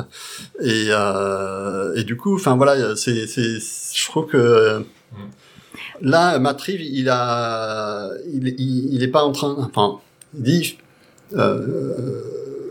il s'interroge plus que sur, sur, sur la colère, enfin, en disant, bah, euh, comment, euh, enfin, il sait pas trop, enfin, il sait pas trop quoi penser de ce qui se passe actuellement, qui est, qui est un peu flou finalement. Ouais, c'est ça, parce que moi, le truc, c'est que euh, la, compa- cas, comparaison que t'as fait, je l'ai entendue plusieurs fois et tout, mais je trouve ça un peu... Bon, du coup, on repart sur The Batman. Mais là où je trouve ça un peu bizarre sur The Batman, en fait, c'est que du coup, il y a tout ce truc avec les conspirationnistes, euh, incel et tout ça, euh, sorte de reproduction de l'attaque du Capitole et tout. Sauf que, et c'est là où, enfin bref, c'est un, en fait aussi, le, peut-être que le film The Batman, il y a beaucoup de ses attentions, que, de ses intentions, pardon, que je ne comprends pas, qui fait que j'ai un peu plus de mal avec ce film. Sauf qu'il a raison, en fait, le Riddler. C'est pas des mecs qui sont en train de conspirationner en soi. Le Riddler, il dit c'est tous des pourris, tous des connards, ils taffent tous avec la pègre. Il a raison. Et en fait, du coup, c'est un ça, ça, ça rend un truc un peu, un peu, un peu bizarre parce que le fait qu'il a raison et qu'on n'est pas que dans de la conspiration rend en fait le tout un peu bizarre. Oui. Je, c'est ouais. C'est difficile. C'est un grand, un des grands problèmes des films de super-héros actuels, c'est que ils essayent de donner des bonnes motivations aux méchants, et du coup tu finis par dire, mais en fait, oui, c'est comme a raison. Et, euh, et lui, il, il désigne en effet des vrais coupables, sauf que comme il est vraiment méchant, il, tue, et à la fin il veut tuer tout le monde, tu comprends pas pourquoi il, C'est ça, tu comprends pas vraiment pourquoi parce que il obtenu ce qu'il voulait. Il veut tuer la mère, mais la mère, elle, par oui, parce que il, il dit qu'il dit qu'en fait elle sera comme les autres, Oui, qu'elle sera pas différente. Par à ce qu'il disait avant. Exactement, il y a un- euh, ouais. Non, je suis d'accord, ça marche pas. Mais bref, euh, on revient à, à, à Nolan. Moi, j'avais juste un dernier truc à dire, que peut-être le, la pire chose de la trilogie Nolan, c'est la, la cinéphilie qu'elle a, qu'elle a créée. C'est-à-dire, euh, c'est aussi des films qui ont fortement marqué un type de consommateur. Euh, et de... Comme moi. Non, pas pas toi, c'est vrai, Je c'est plaisante. pas exactement toi que j'avais en tête. Non, euh, quoi, quoi, qui, ont- qui, ont pollué. Pullulé, pas beaucoup. Les, les deux, les deux démarches. Euh, faut polluer. Oh bah bravo. Euh, sur, Tu as- sur, les, sur les forums. Tu as un shitstorm, sur- un shitstorm sur, euh, Bon, sur Twitter. pas, c'est- C'est- ouais, c'est ça. Non, non, non. T'inquiète pas. sur en effet ces, ces, ces, ces, ces fans de, de, de, de Nolan, puis après, euh, on va en parler de Snyder après. Donc voilà, mais sinon, moi, euh, plutôt positif. On va passer maintenant. On a eu la bataille Juliette contre Gaël. Je pense que c'est le moment de la bataille Juliette contre Mehdi. Oui. Puisqu'on va, te reste un chef-d'œuvre, il nous reste que des films de Snyder, donc il y a un problème quelque part. donc en effet, bah alors c'est pas des Batman à proprement parler, mais on peut quand même dire que euh, Zack Snyder a proposé sa version de du Batman, euh, interprété par Ben Affleck. Il a été un peu euh, coupé dans son élan par plein de choses, euh, des drames familiaux, des problèmes de production, etc., qui font que cet univers n'aura jamais vraiment abouti. Mais il reste, et il a quand même aussi marqué euh, son temps, on va dire, euh, et notamment aussi un certain type de spectateur. Mais est-ce que je. Non, je, je, vais, je vais commencer sur, sur Zack Snyder pour dire que moi, c'est vraiment, je pense, le réalisateur que je déteste le plus actuellement dans les grands réalisateurs de blockbusters américains, euh, même s'il il en fait moins en ce moment. Euh, c'est tout ce que j'aime pas au cinéma, euh, dans le- l'exagération, dans le le m'as-tu vu, le côté à la fois poseur et extrêmement creux, et son interprétation de l'univers d'ici est aussi tout ce que je déteste. On a déjà eu des débats Man of Steel qui divisent la rédaction Cinématrack, notamment Renault, je pense à toi. Euh, et ça continue évidemment dans son interprétation de Batman, parce que déjà il représente Superman comme un, comme un Batman, donc Batman évidemment est encore pire, puisque c'est un, monstre. Euh, Enfin, dans Batman contre Superman, ça est peut-être un peu dans le Justice League. Mais euh, donc on a un Batman extrêmement dur euh, qui marque au fer rouge, rien que le dire quand même ça me fait mourir, qui marque au fer rouge les méchants et euh, et qui est euh, un peu le donc l'opposé de, de, de Superman puisqu'il a été introduit dans, dans, dans le film Batman contre Superman et ensuite dans le Justice League qui se transforme en euh, moi j'ai vu que la version courte hein, donc Ah oui. du coup j'ai pas tout compris au film mais Ça, vrai, non. mais en, en coach d'une équipe de, de super-héros. Pour moi, c'est une catastrophe à tous les niveaux. Euh, et surtout, c'est, euh, je pense, la pire façon d'aborder le, le personnage de Batman, puisque là, on est en effet dans le, on pousse le curseur encore plus loin dans, euh, on veut faire un, Batman. Il est plus vieux aussi, et, euh, et ça devient la, la brute, euh, la brute sombre. Qui, qui, qui veut juste semer euh, l'ordre en tant que vigilanté, et là qu'on pourrait dire quasi fasciste. D'ailleurs, c'est, euh, je ne l'ai pas vu dans la, la version de, de Zack Snyder, mais je crois qu'il y a tout un parallèle dans un rêve de Superman ou un truc comme ça. Bon, bref. Euh, et, et pour moi, c'est vraiment, je pense, l'une des pires directions vers lesquelles on pourrait aller. Et c'est pour ça que c'est là ce que tu dis m'avait beaucoup intéressé dans The Batman, c'est que ça renverse un peu ça et que je me dis, bon, au moins on va échapper à cette version du Batman qui est pour moi vraiment celle qui est la moins intéressante et qui va le moins donner de choses à, aux spectateurs. Oui, maintenant, je vous laisse. Je sais que vous, vous êtes un peu plus. euh, Tu, tu... Non, vas-y. Alors. en préambule, je tiens à dire que j'aime bien Zack Snyder. Je suis désolée, mais... mais c'est très bien. c'est- c'est- Mais c'est non, en fait, euh, pour moi, euh, comment dire, euh, quand on dit euh, c'est quoi ton trait toxique, moi à chaque fois je réponds toujours j'aime les films de Zack Snyder. Voilà. Je, je suis, je suis consciente de tous les problèmes de ce réalisateur, même surtout euh, politiquement parlant et tout ça, mais je ne peux pas m'empêcher d'aimer une très grande majorité de ses films. Moi, Watchmen, je, je suis vraiment désolée, j'ai trop honte de dire ça, mais Ah, bon, tu as le droit. Ouais, Watch- Je juge, mais tu le bon bah ça va alors. Euh, Watchmen, je trouve ça formidable. Euh, 300 par contre, j'aime pas trop. Ah, quand Euh, mais non, mais quand même, non, non, non, non, c'est bon. mais voilà, euh, Watchmen, je trouve ça euh, formidable. Moi, j'aime beaucoup son truc avec le putain de hibou. Euh, bref, euh, et fut un temps, et aujourd'hui, je ne sais pas trop, je considérais Batman v Superman comme un chef-d'œuvre. Voilà, donc non, mais je vais me justifier maintenant, hein, c'est le moment. À un moment, j'ai quand même cru que t'allais dire que c'était Zack Snyder, Justice League, j'aurais pu rien dire puisque je l'ai pas vu. C'était pire que tout. Non, mais alors, euh, c'était quand il était sorti et tout, j'avais été très très fan du film, je l'avais beaucoup défendu parce que le film avait été haï à part par moi, en gros. Et euh, non, enfin d'autres gens l'avaient aimé, Oui, mais c'est un, c'est un film comme c'est un, film quand même, ça avait été dur pour lui, quoi. Je Oui. me rappelle, en tout cas, moi dans mes cercles, dans les cercles cinéphiles que je commençais à fréquenter ou quoi, Mhm. clairement j'étais seule à l'aimer. Euh, moi, alors moi déjà, juste je reviens, moi l'esthétique de Snyder, j'admets que je l'aime beaucoup. Il a une sorte de, de manière, de fascination des corps et tout que je trouve très intéressante. Euh, et, et voilà. Bref, je, je pourrais en parler longtemps parce que pareil, c'est un, un réalisateur que j'ai beaucoup analysé et, et, et, voilà. Mais tout ça pour dire que BVS, moi, c'est un film que j'avais beaucoup aimé, qui a des défauts assez évidents. Moi, je trouve qu'il, pareil, je, c'est une excuse facile, hein, mais je trouve que c'est un film un peu malade de, de, de plusieurs façons. Euh, mais alors justement, j'allais, c'est marrant que tu dises ça. J'allais justement venir là-dessus. euh, moi, des, alors c'est un, un retournement qui a été beaucoup moqué et que moi j'aime beaucoup, que je trouve très bien amené, très bien écrit. Je suis désolée. Je suis désolée. Tu vas vraiment voir. Non, je te jure. On va- on- ça, ça mettrait trop de temps si on Oui. en parlait comme ça, mais, mais voilà. Un Et, podcast spécial. et le podcast Martha, euh, Ciné Martha. Mais du coup, du coup, euh, non mais c'est intéressant quand tu dis que Batman c'est un fasciste dans le film parce que tu as raison. C'en est carrément un et c'est assez, c'est. Mais en fait, pour moi, ce que ce que fait BVS, c'est qu'en fait, il te dit que c'était pas bien ça, pour le coup.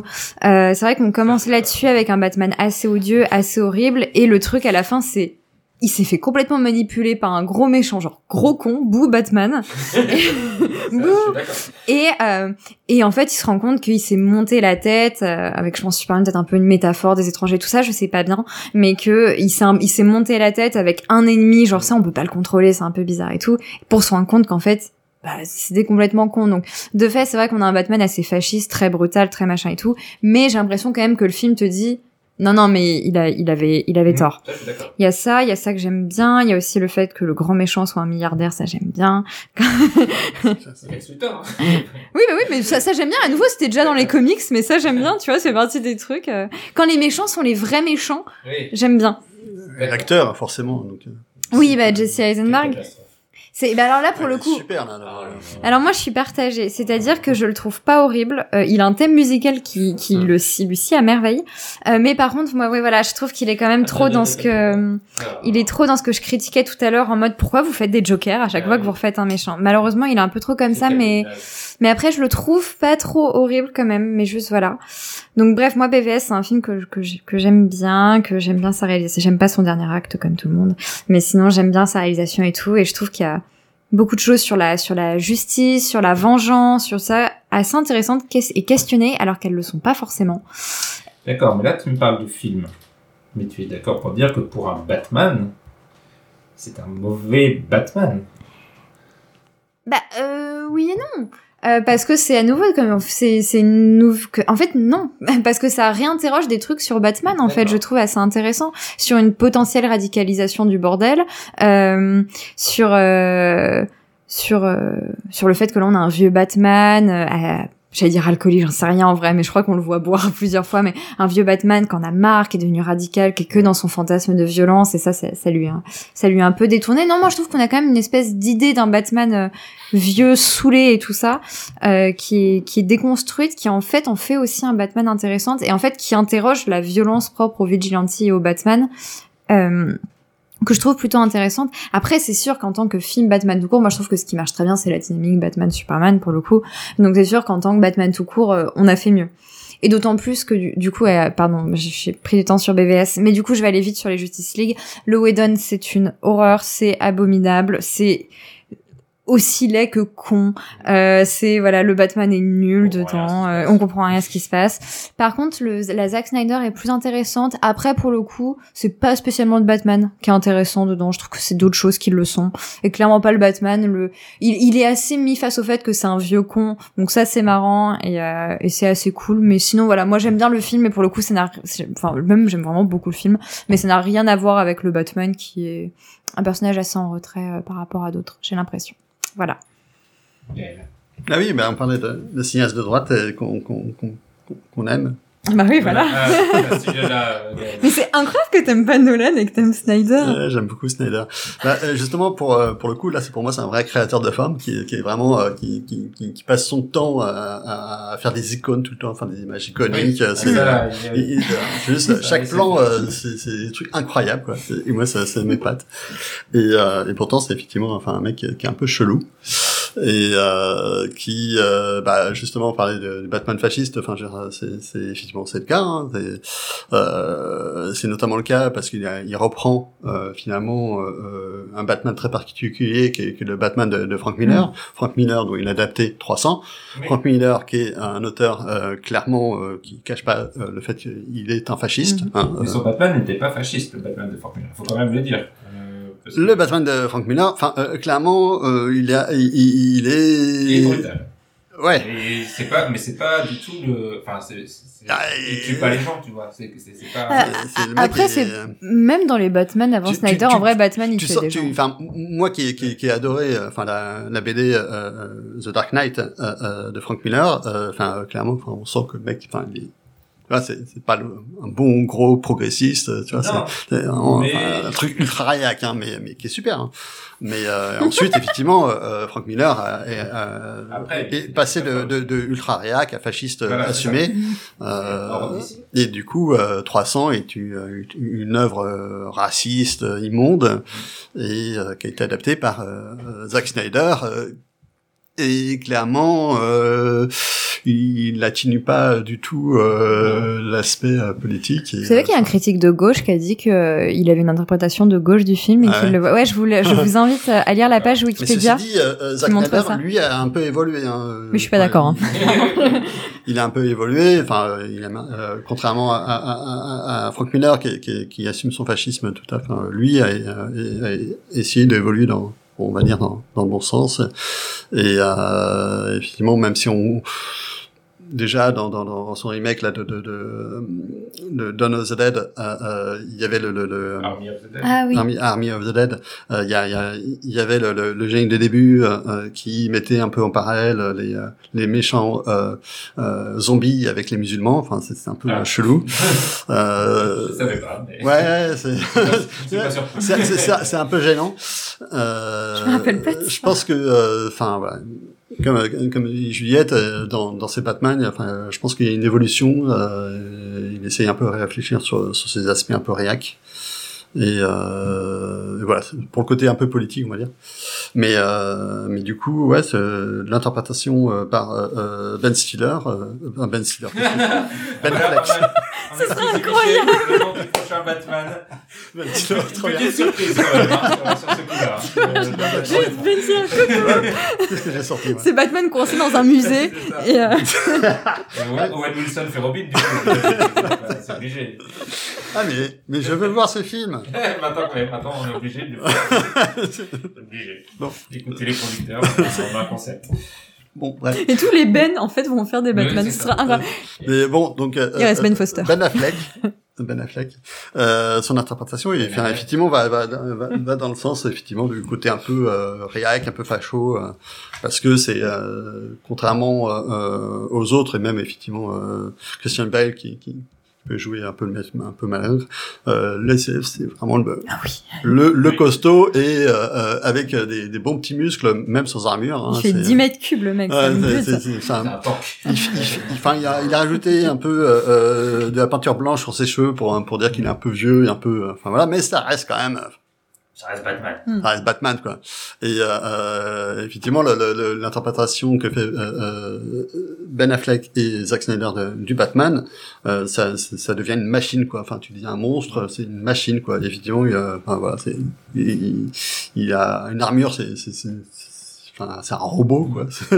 Mm. et euh, qui, qui, est- qui, qui, qui, qui est quasiment euh, surhumain. Euh, enfin, voilà, c'est on a quitté les, sphères de, de l'humanité, euh, c'est devenu, euh, bah ouais, clairement, euh, pas ce qui intéresse Snyder, quoi. C'est quasiment des, des dieux, quoi. C'est et la, la Justice League Snyder Cut là,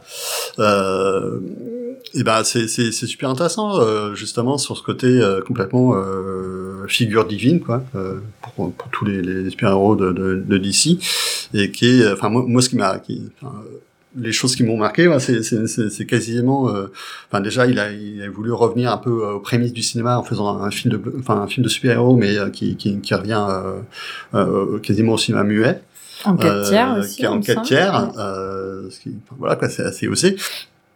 Et du coup, enfin ouais, euh, sa, sa, sa Justice League à, à lui, en fait, m'a, m'a me fait dire qu'il, qu'il a pu savoir infiniment avec euh, Cécile B2000 que euh, avec un réalisateur. Enfin voilà, c'est le mec. Enfin vraiment, euh, euh, il en fait des tonnes. Il en fait des tonnes. Il l'assume totalement et en même temps, ça. Euh, on retrouve un peu une, une certaine fragilité en fait dans, dans sa film et enfin notamment ses, ses versions de Batman et et ouais, et enfin ouais, moi je trouve, enfin moi, j'ai été ému hein, euh, quand euh, Superman, euh, Batman vs Superman, euh, quand ils se, ils se rendent compte quand même que par maman, euh, c'est belle Martha quoi. C'est c'est trop, trop mignon. quand même sous cette carapace, il y a des hommes. Voilà, moi, moi, j'ai été ému. Voilà, j'ai été ému. Enfin voilà. Et tout comme j'ai été J'ai ému. été émue, je le dis. Voilà. Et, co- et comme, euh, enfin, je suis comme, euh, comme, comme la version de 4 heures là, de Justice League, qui est, euh, enfin, pour moi, enfin, ultra touchante euh, sur le fait que c'est, c'est vraiment euh, un film qui est complètement hanté par la mort de, de- de la fille de, de Ouais. Zack Snyder. Et euh, c'est, enfin, c'est complètement monumental qu'il arrive à faire un film euh, aussi énorme et aussi, euh, ouais, grandiloquent et en même temps aussi émouvant. Et tout ça dédié à sa fille, quoi. Ouais, j'ai, voilà. Rien que d'en parler, j'ai la chair de poule, quoi. C'est- presque envie de, de, de voir la version de Zack Snyder de Justice League. Un jour peut-être. bon, Lego Batman. euh, C'est nul. Alors, euh, Lego Batman, euh, euh, en fait, j'avais pas aimé. Euh, il faudrait que je le revoie parce que, enfin, finalement, j'aime bien les créateurs, là, les deux. Là, Mais en- en- en- ouais, Lord ouais. Ouais, c'est- ouais, ça. qui, qui, qui, qui ont fait un des meilleurs Spider-Man, donc euh, et, Ouais. et, du coup, euh, moi, moi, c'est pour ça que moi aussi ça m'étonne d'autant détester Lego Batman parce que sinon j'aime parce ce que euh, mais moi, ça m'avait fait penser à du Joe Dante, enfin, euh, Ah, Voilà. bah, ça- ouais. Bah, plus, tu sais, Gremlins 2, quoi, t'as une version du... Lego. Ouais. La, première, la grande aventure Lego qui moi j'aime beaucoup. Ouais, ça- ça c'est vachement bien. Et euh, bon, Lego Batman, moi, je dois vous avouer que je n'ai plus aucun souvenir du film. Ouais. Je crois que j'avais ri à Donc, plusieurs ouais, blagues. donc c'est- ça trouve chaud, je comprends les deux, donc tu vois, c'est...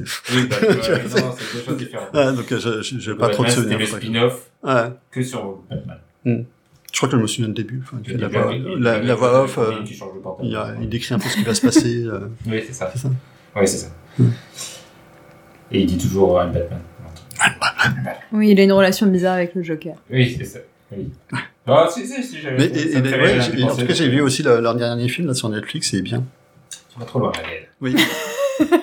On s'arrête là pour les, les films Batman. Je pense qu'on a, on a bien brossé les, les différentes interprétations. On a hâte de voir ce que va donner la nouvelle trilogie. Et, euh, et avant de se quitter, une dernière partie qui sera cette fois-ci euh, beaucoup plus courte, puisque on va passer aux recommandations.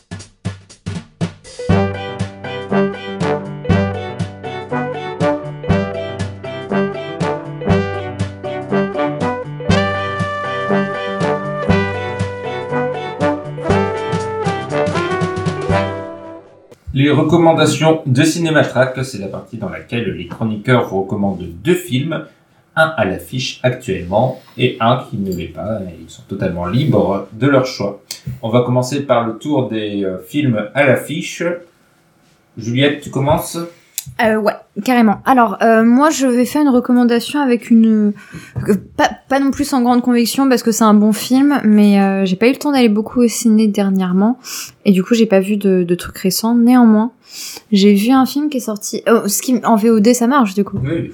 Euh, qui est sorti sur Disney Plus euh, récemment, qui est un original de Star, je crois, euh, qui est Fresh de Mimi Cave, euh, qui est un film qui a c'est pas non plus extraordinaire, c'est pas non plus un, un grand film ou quoi. Néanmoins, c'est un film assez intéressant, qui a une, une réalisation euh, assez intéressante, euh, une belle une belle photo, mais c'est parce que le, le directeur photo, je crois, c'est celui de Midsommar et tout, donc il a quand même un, un beau bagage. Et c'est un et en fait, en gros, co- comment vendre le film Euh, parce que là je le vends très mal. Mais en gros donc c'est c'est plutôt bien. Mais surtout en fait c'est un get out euh, au féminin on va dire. Euh, c'est pour moi c'est moins brillant que Get Out. Ça ne réussit pas aussi bien euh, plusieurs choses mais néanmoins ça c'est très intéressant. Ça montre beaucoup de choses par rapport à la peur euh, que, que les femmes peuvent avoir des hommes, euh, une sorte de métaphore sur co- comment les hommes euh, détruisent les femmes, euh, et tout un truc autour des, des relations toxiques euh, que je trouve vraiment très pertinent et très intéressant.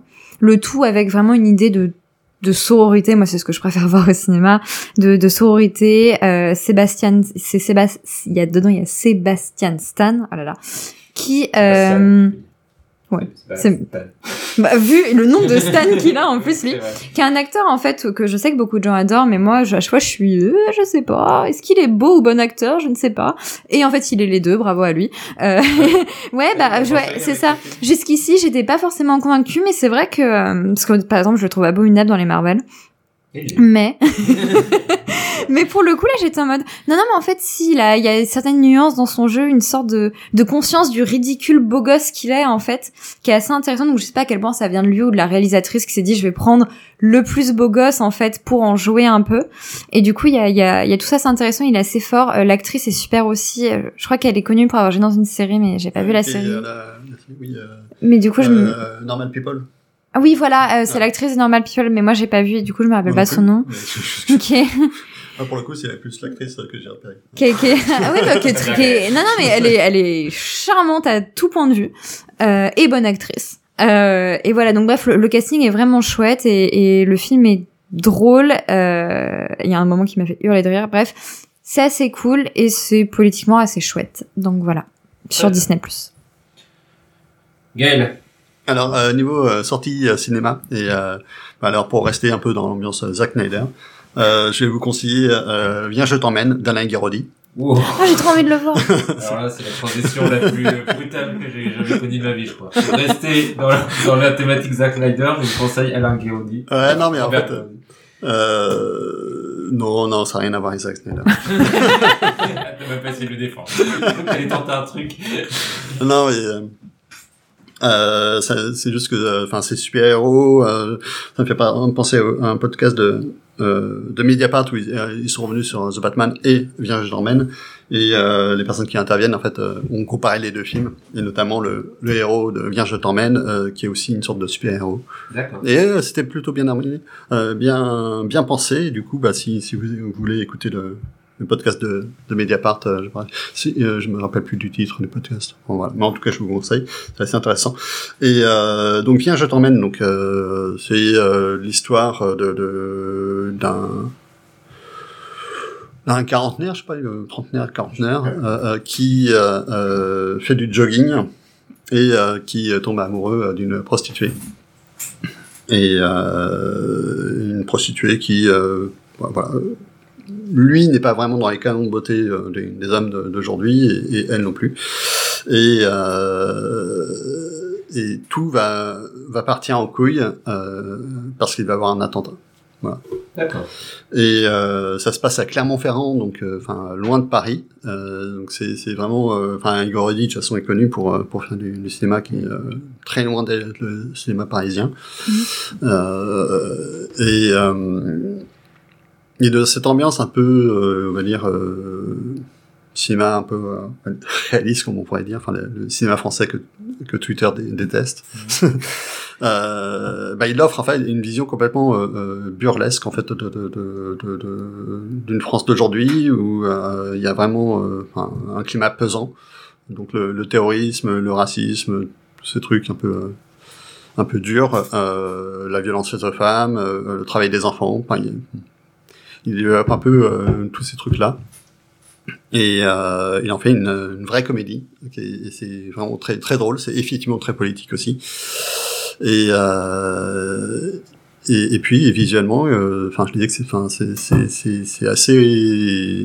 Il y a vraiment des, des belles scènes, enfin qui sont assez extraordinaires. Et la la la, la chef op c'est euh, Claire Maton, euh, qui est donc euh, enfin maintenant une sorte de superstar de, de chef op euh, française.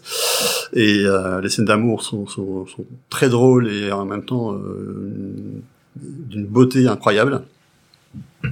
Et, euh, et ça se finit un peu euh, en mode John Carpenter, un de mes cinéastes favoris. Donc euh, tout ça fait que c'est un film que je recommande parce que au- aussi drôle que politiquement brillant et très important. Et, et qui arrive en fait à voilà à avoir son propre imaginaire euh, influencé par énormément de cinéma et voilà Non, moi je l'ai pas vu, mais Alain Guérosy, euh, je le trouve tellement talentueux que je te crois. Ouais, je- Très bien. Et moi, pour le film à l'affiche, ce sera euh, un film russe euh, qui s'appelle Les Points Desserrés Ah ça je l'ai vu. pas. de Kira Kovalenko euh, que, que j'aime beaucoup. c'est un film quoi que tu avais dit Ça se passe en, en Ossétie du Nord, dans le Caucase. Et, euh, et c'est un film à l'atmosphère assez particulière euh, qui décrit euh, l'histoire. Russe. C'est dans quel pays que ça se passe? En Ossétie, dans le Caucase. Euh, et c'est une fille qui essaye de s'échapper, on sait pas trop de quoi, en tout cas de sa famille, c'est sûr, du climat qui l'angoisse, qui, qui, qui, qui, la, plombe surtout. Et, euh, et on sait qu'elle a une maladie, on sait pas trop laquelle, on sait pas trop d'où ça vient, on sait qu'il y a eu un événement traumatisant pour cette famille, que la mère n'est plus là, que le frère est parti, mais qu'elle l'attend comme le sauveur et qu'elle attend l'espoir d'une libération qui advient peut-être. Euh, c'est un film assez dur, euh, assez lourd, mais avec des, des moments de- d'espoir et des, des lueurs de, de, de, fragilité et, et de beauté dans un monde qui l'est peu. Et surtout, quelle actrice, euh, quelle actrice qui, euh, tout en retenue, et elle, elle, elle joue toujours une fille fragile et en même temps elle dégage une volonté de faire. Et euh, c'est un film aussi assez mythique. Les personnages ont beaucoup de choses euh, à l'intérieur d'eux-mêmes mais l'expriment assez peu. Et, euh, j'ai trouvé ça formidable. Donc euh, c'est son deuxième film euh, Kira Kovalenko et du coup j'ai hâte de voir ce qu'elle elle pourra nous pr- proposer d'autre ouais. C'est aussi une comédie. Pas trop pas trop comédie Deuxième tour et dernier, cette fois-ci pour un film n'importe lequel. Euh, moi, du coup, j'ai choisi un film français, euh, un vieux film qui s'appelle Piège pour Cendrillon de Pierre Caillat, euh, que j'ai regardé. je crois qu'il ne le sait pas, mais grâce à Renaud. Renaud, si tu m'entends. Euh, il en avait parlé il y a genre je crois un an en disant que c'était un chef-d'œuvre et j'étais en mode ah faudrait que je le regarde un jour. Et puis euh, je l'ai enfin regardé euh, récemment. Donc je me dis que c'était le moment d'en parler parce qu'il a raison. C'est vraiment très très bien. Donc c'est une sorte de de thriller euh, de, de, de ouais de thriller français on va dire. Donc c'est une une euh, riche héritière. Quand on la prend au début du film du coup elle vient de se réveiller d'un long coma après un incendie. Donc elle est brûlée sur plusieurs parties de sa peau mais surtout elle a totalement tout oublié euh, elle a perdu la mémoire et elle va essayer un peu du coup de, de remonter dans le temps pour euh, enfin de, de de recoller les morceaux de ce qui s'est passé d'où c'est quoi cet incident pourquoi elle était toute seule pourquoi tout le monde est un peu chelou avec elle euh, c'est quoi cette histoire d'héritage etc et donc en gros on a vraiment donc et qui et aussi qui elle était. Et, euh, et donc il y a tout ça et et l'actrice principale joue en fait trois rôles différents. Elle est genre brillante. Enfin, ce qu'elle fait, c'est, c'est, c'est incroyable. Elle est très très forte. Et pour le coup, en plus, c'est pas qu'un gimmick pour rigoler, parce que oui, dans dans dans dans, dans Suspiria de l'autre là, euh, le, le remake. Euh, Tilda Swinton était déguisée, machin et tout, faisait plusieurs trucs, ça ne servait à rien, à part dire oh regardez j'ai Tilda Swinton, elle a une tête bizarre et tout. Là non, là non, pardon désolé, j'ai- Trois quarts de sa film, on l'a peut-être. oui, tout à fait. Mais bref, euh, donc c'est pas qu'un gimmick quoi. Vraiment, on a une actrice qui joue trois rôles différents. Enfin, on va dire deux et demi. Bref, faut voir le film pour comprendre. Euh, mais ça veut vraiment dire quelque chose. C'est très fort. Ça aide euh, tant au propos parce que pour moi, c'est vraiment un film qui parle de classe et de lutte des classes et et, et de comment on peut être une personne différente selon si on est très riche ou pas. Euh, et, euh, et bref, donc c'est un film qui parle de ça. c'est- Et, ça aide aussi. Il y a aussi un super déroulé euh, policier à base de. C'est pas sur du twist idiot en fait, c'est des retournements beaucoup plus intelligents. Enfin bref, c'est un film très bien écrit, assez fort et euh, bouleversant sur son final. Voilà. Gaël. Alors, euh, euh, là, j'ai parlé donc euh, d'un film euh, qui vient de sortir sur les, écrans de, cinéma. Euh, je me suis dit que j'avais pas parlé de, forcément de, vieux films qui étaient sortis sur les écrans de cinéma parce que essentiellement, ces genres de films sortent qu'à Paris et que d'ailleurs, en regardant un peu ce qui était à l'affiche, il n'y avait pas de de films très marquants. Enfin bon, enfin il y a des petits films genre 2001, l'Odyssée de l'espace, qui est assez inintéressant. Mais euh, Non mais c'est marrant parce que j'aime pas trop ce Non, non, film. non. Mais... Mais du coup, euh, enfin là, je, je, je regardais un peu sur les, les plateformes, euh, comme ça, ça, ça peut être euh, intéressant pour à peu près tout- toutes les personnes qui nous écoutent euh, dans la France entière, enfin sur la France entière, hein, parce que notre podcast est écouté partout, Ah, même, euh, même aux. États-Unis, ça, se trouve, enfin ouais, Ouais. ouais. en Russie peut-être. Cinématrack, Cinématrack est contre la guerre. Donc en fait, euh, c'est plus, euh, enfin une série de, de films euh, d'animation qui passent sur Mubi. et euh, qui sont les films d'animation de Lot Reininger, qui, enfin, voilà, c'est en fait c'est euh, c'est des, euh, des films d'animation de premier temps, enfin des, des années euh, enfin 1920 quoi. C'est donc c'est c'est vraiment les débuts de du cinéma d'animation et c'est une très grande réalisatrice en fait euh, qui, a, qui, a, qui a marqué l'histoire du cinéma d'animation. Alors je dirais pas que qu'elle est euh, elle est pas connue, mais euh, je dirais que on la cite pas assez. Voilà. Donc euh, du coup, euh, ça, donc, donc il y a une série de, de ces films qui, euh, qui sont actuellement sur Mubi.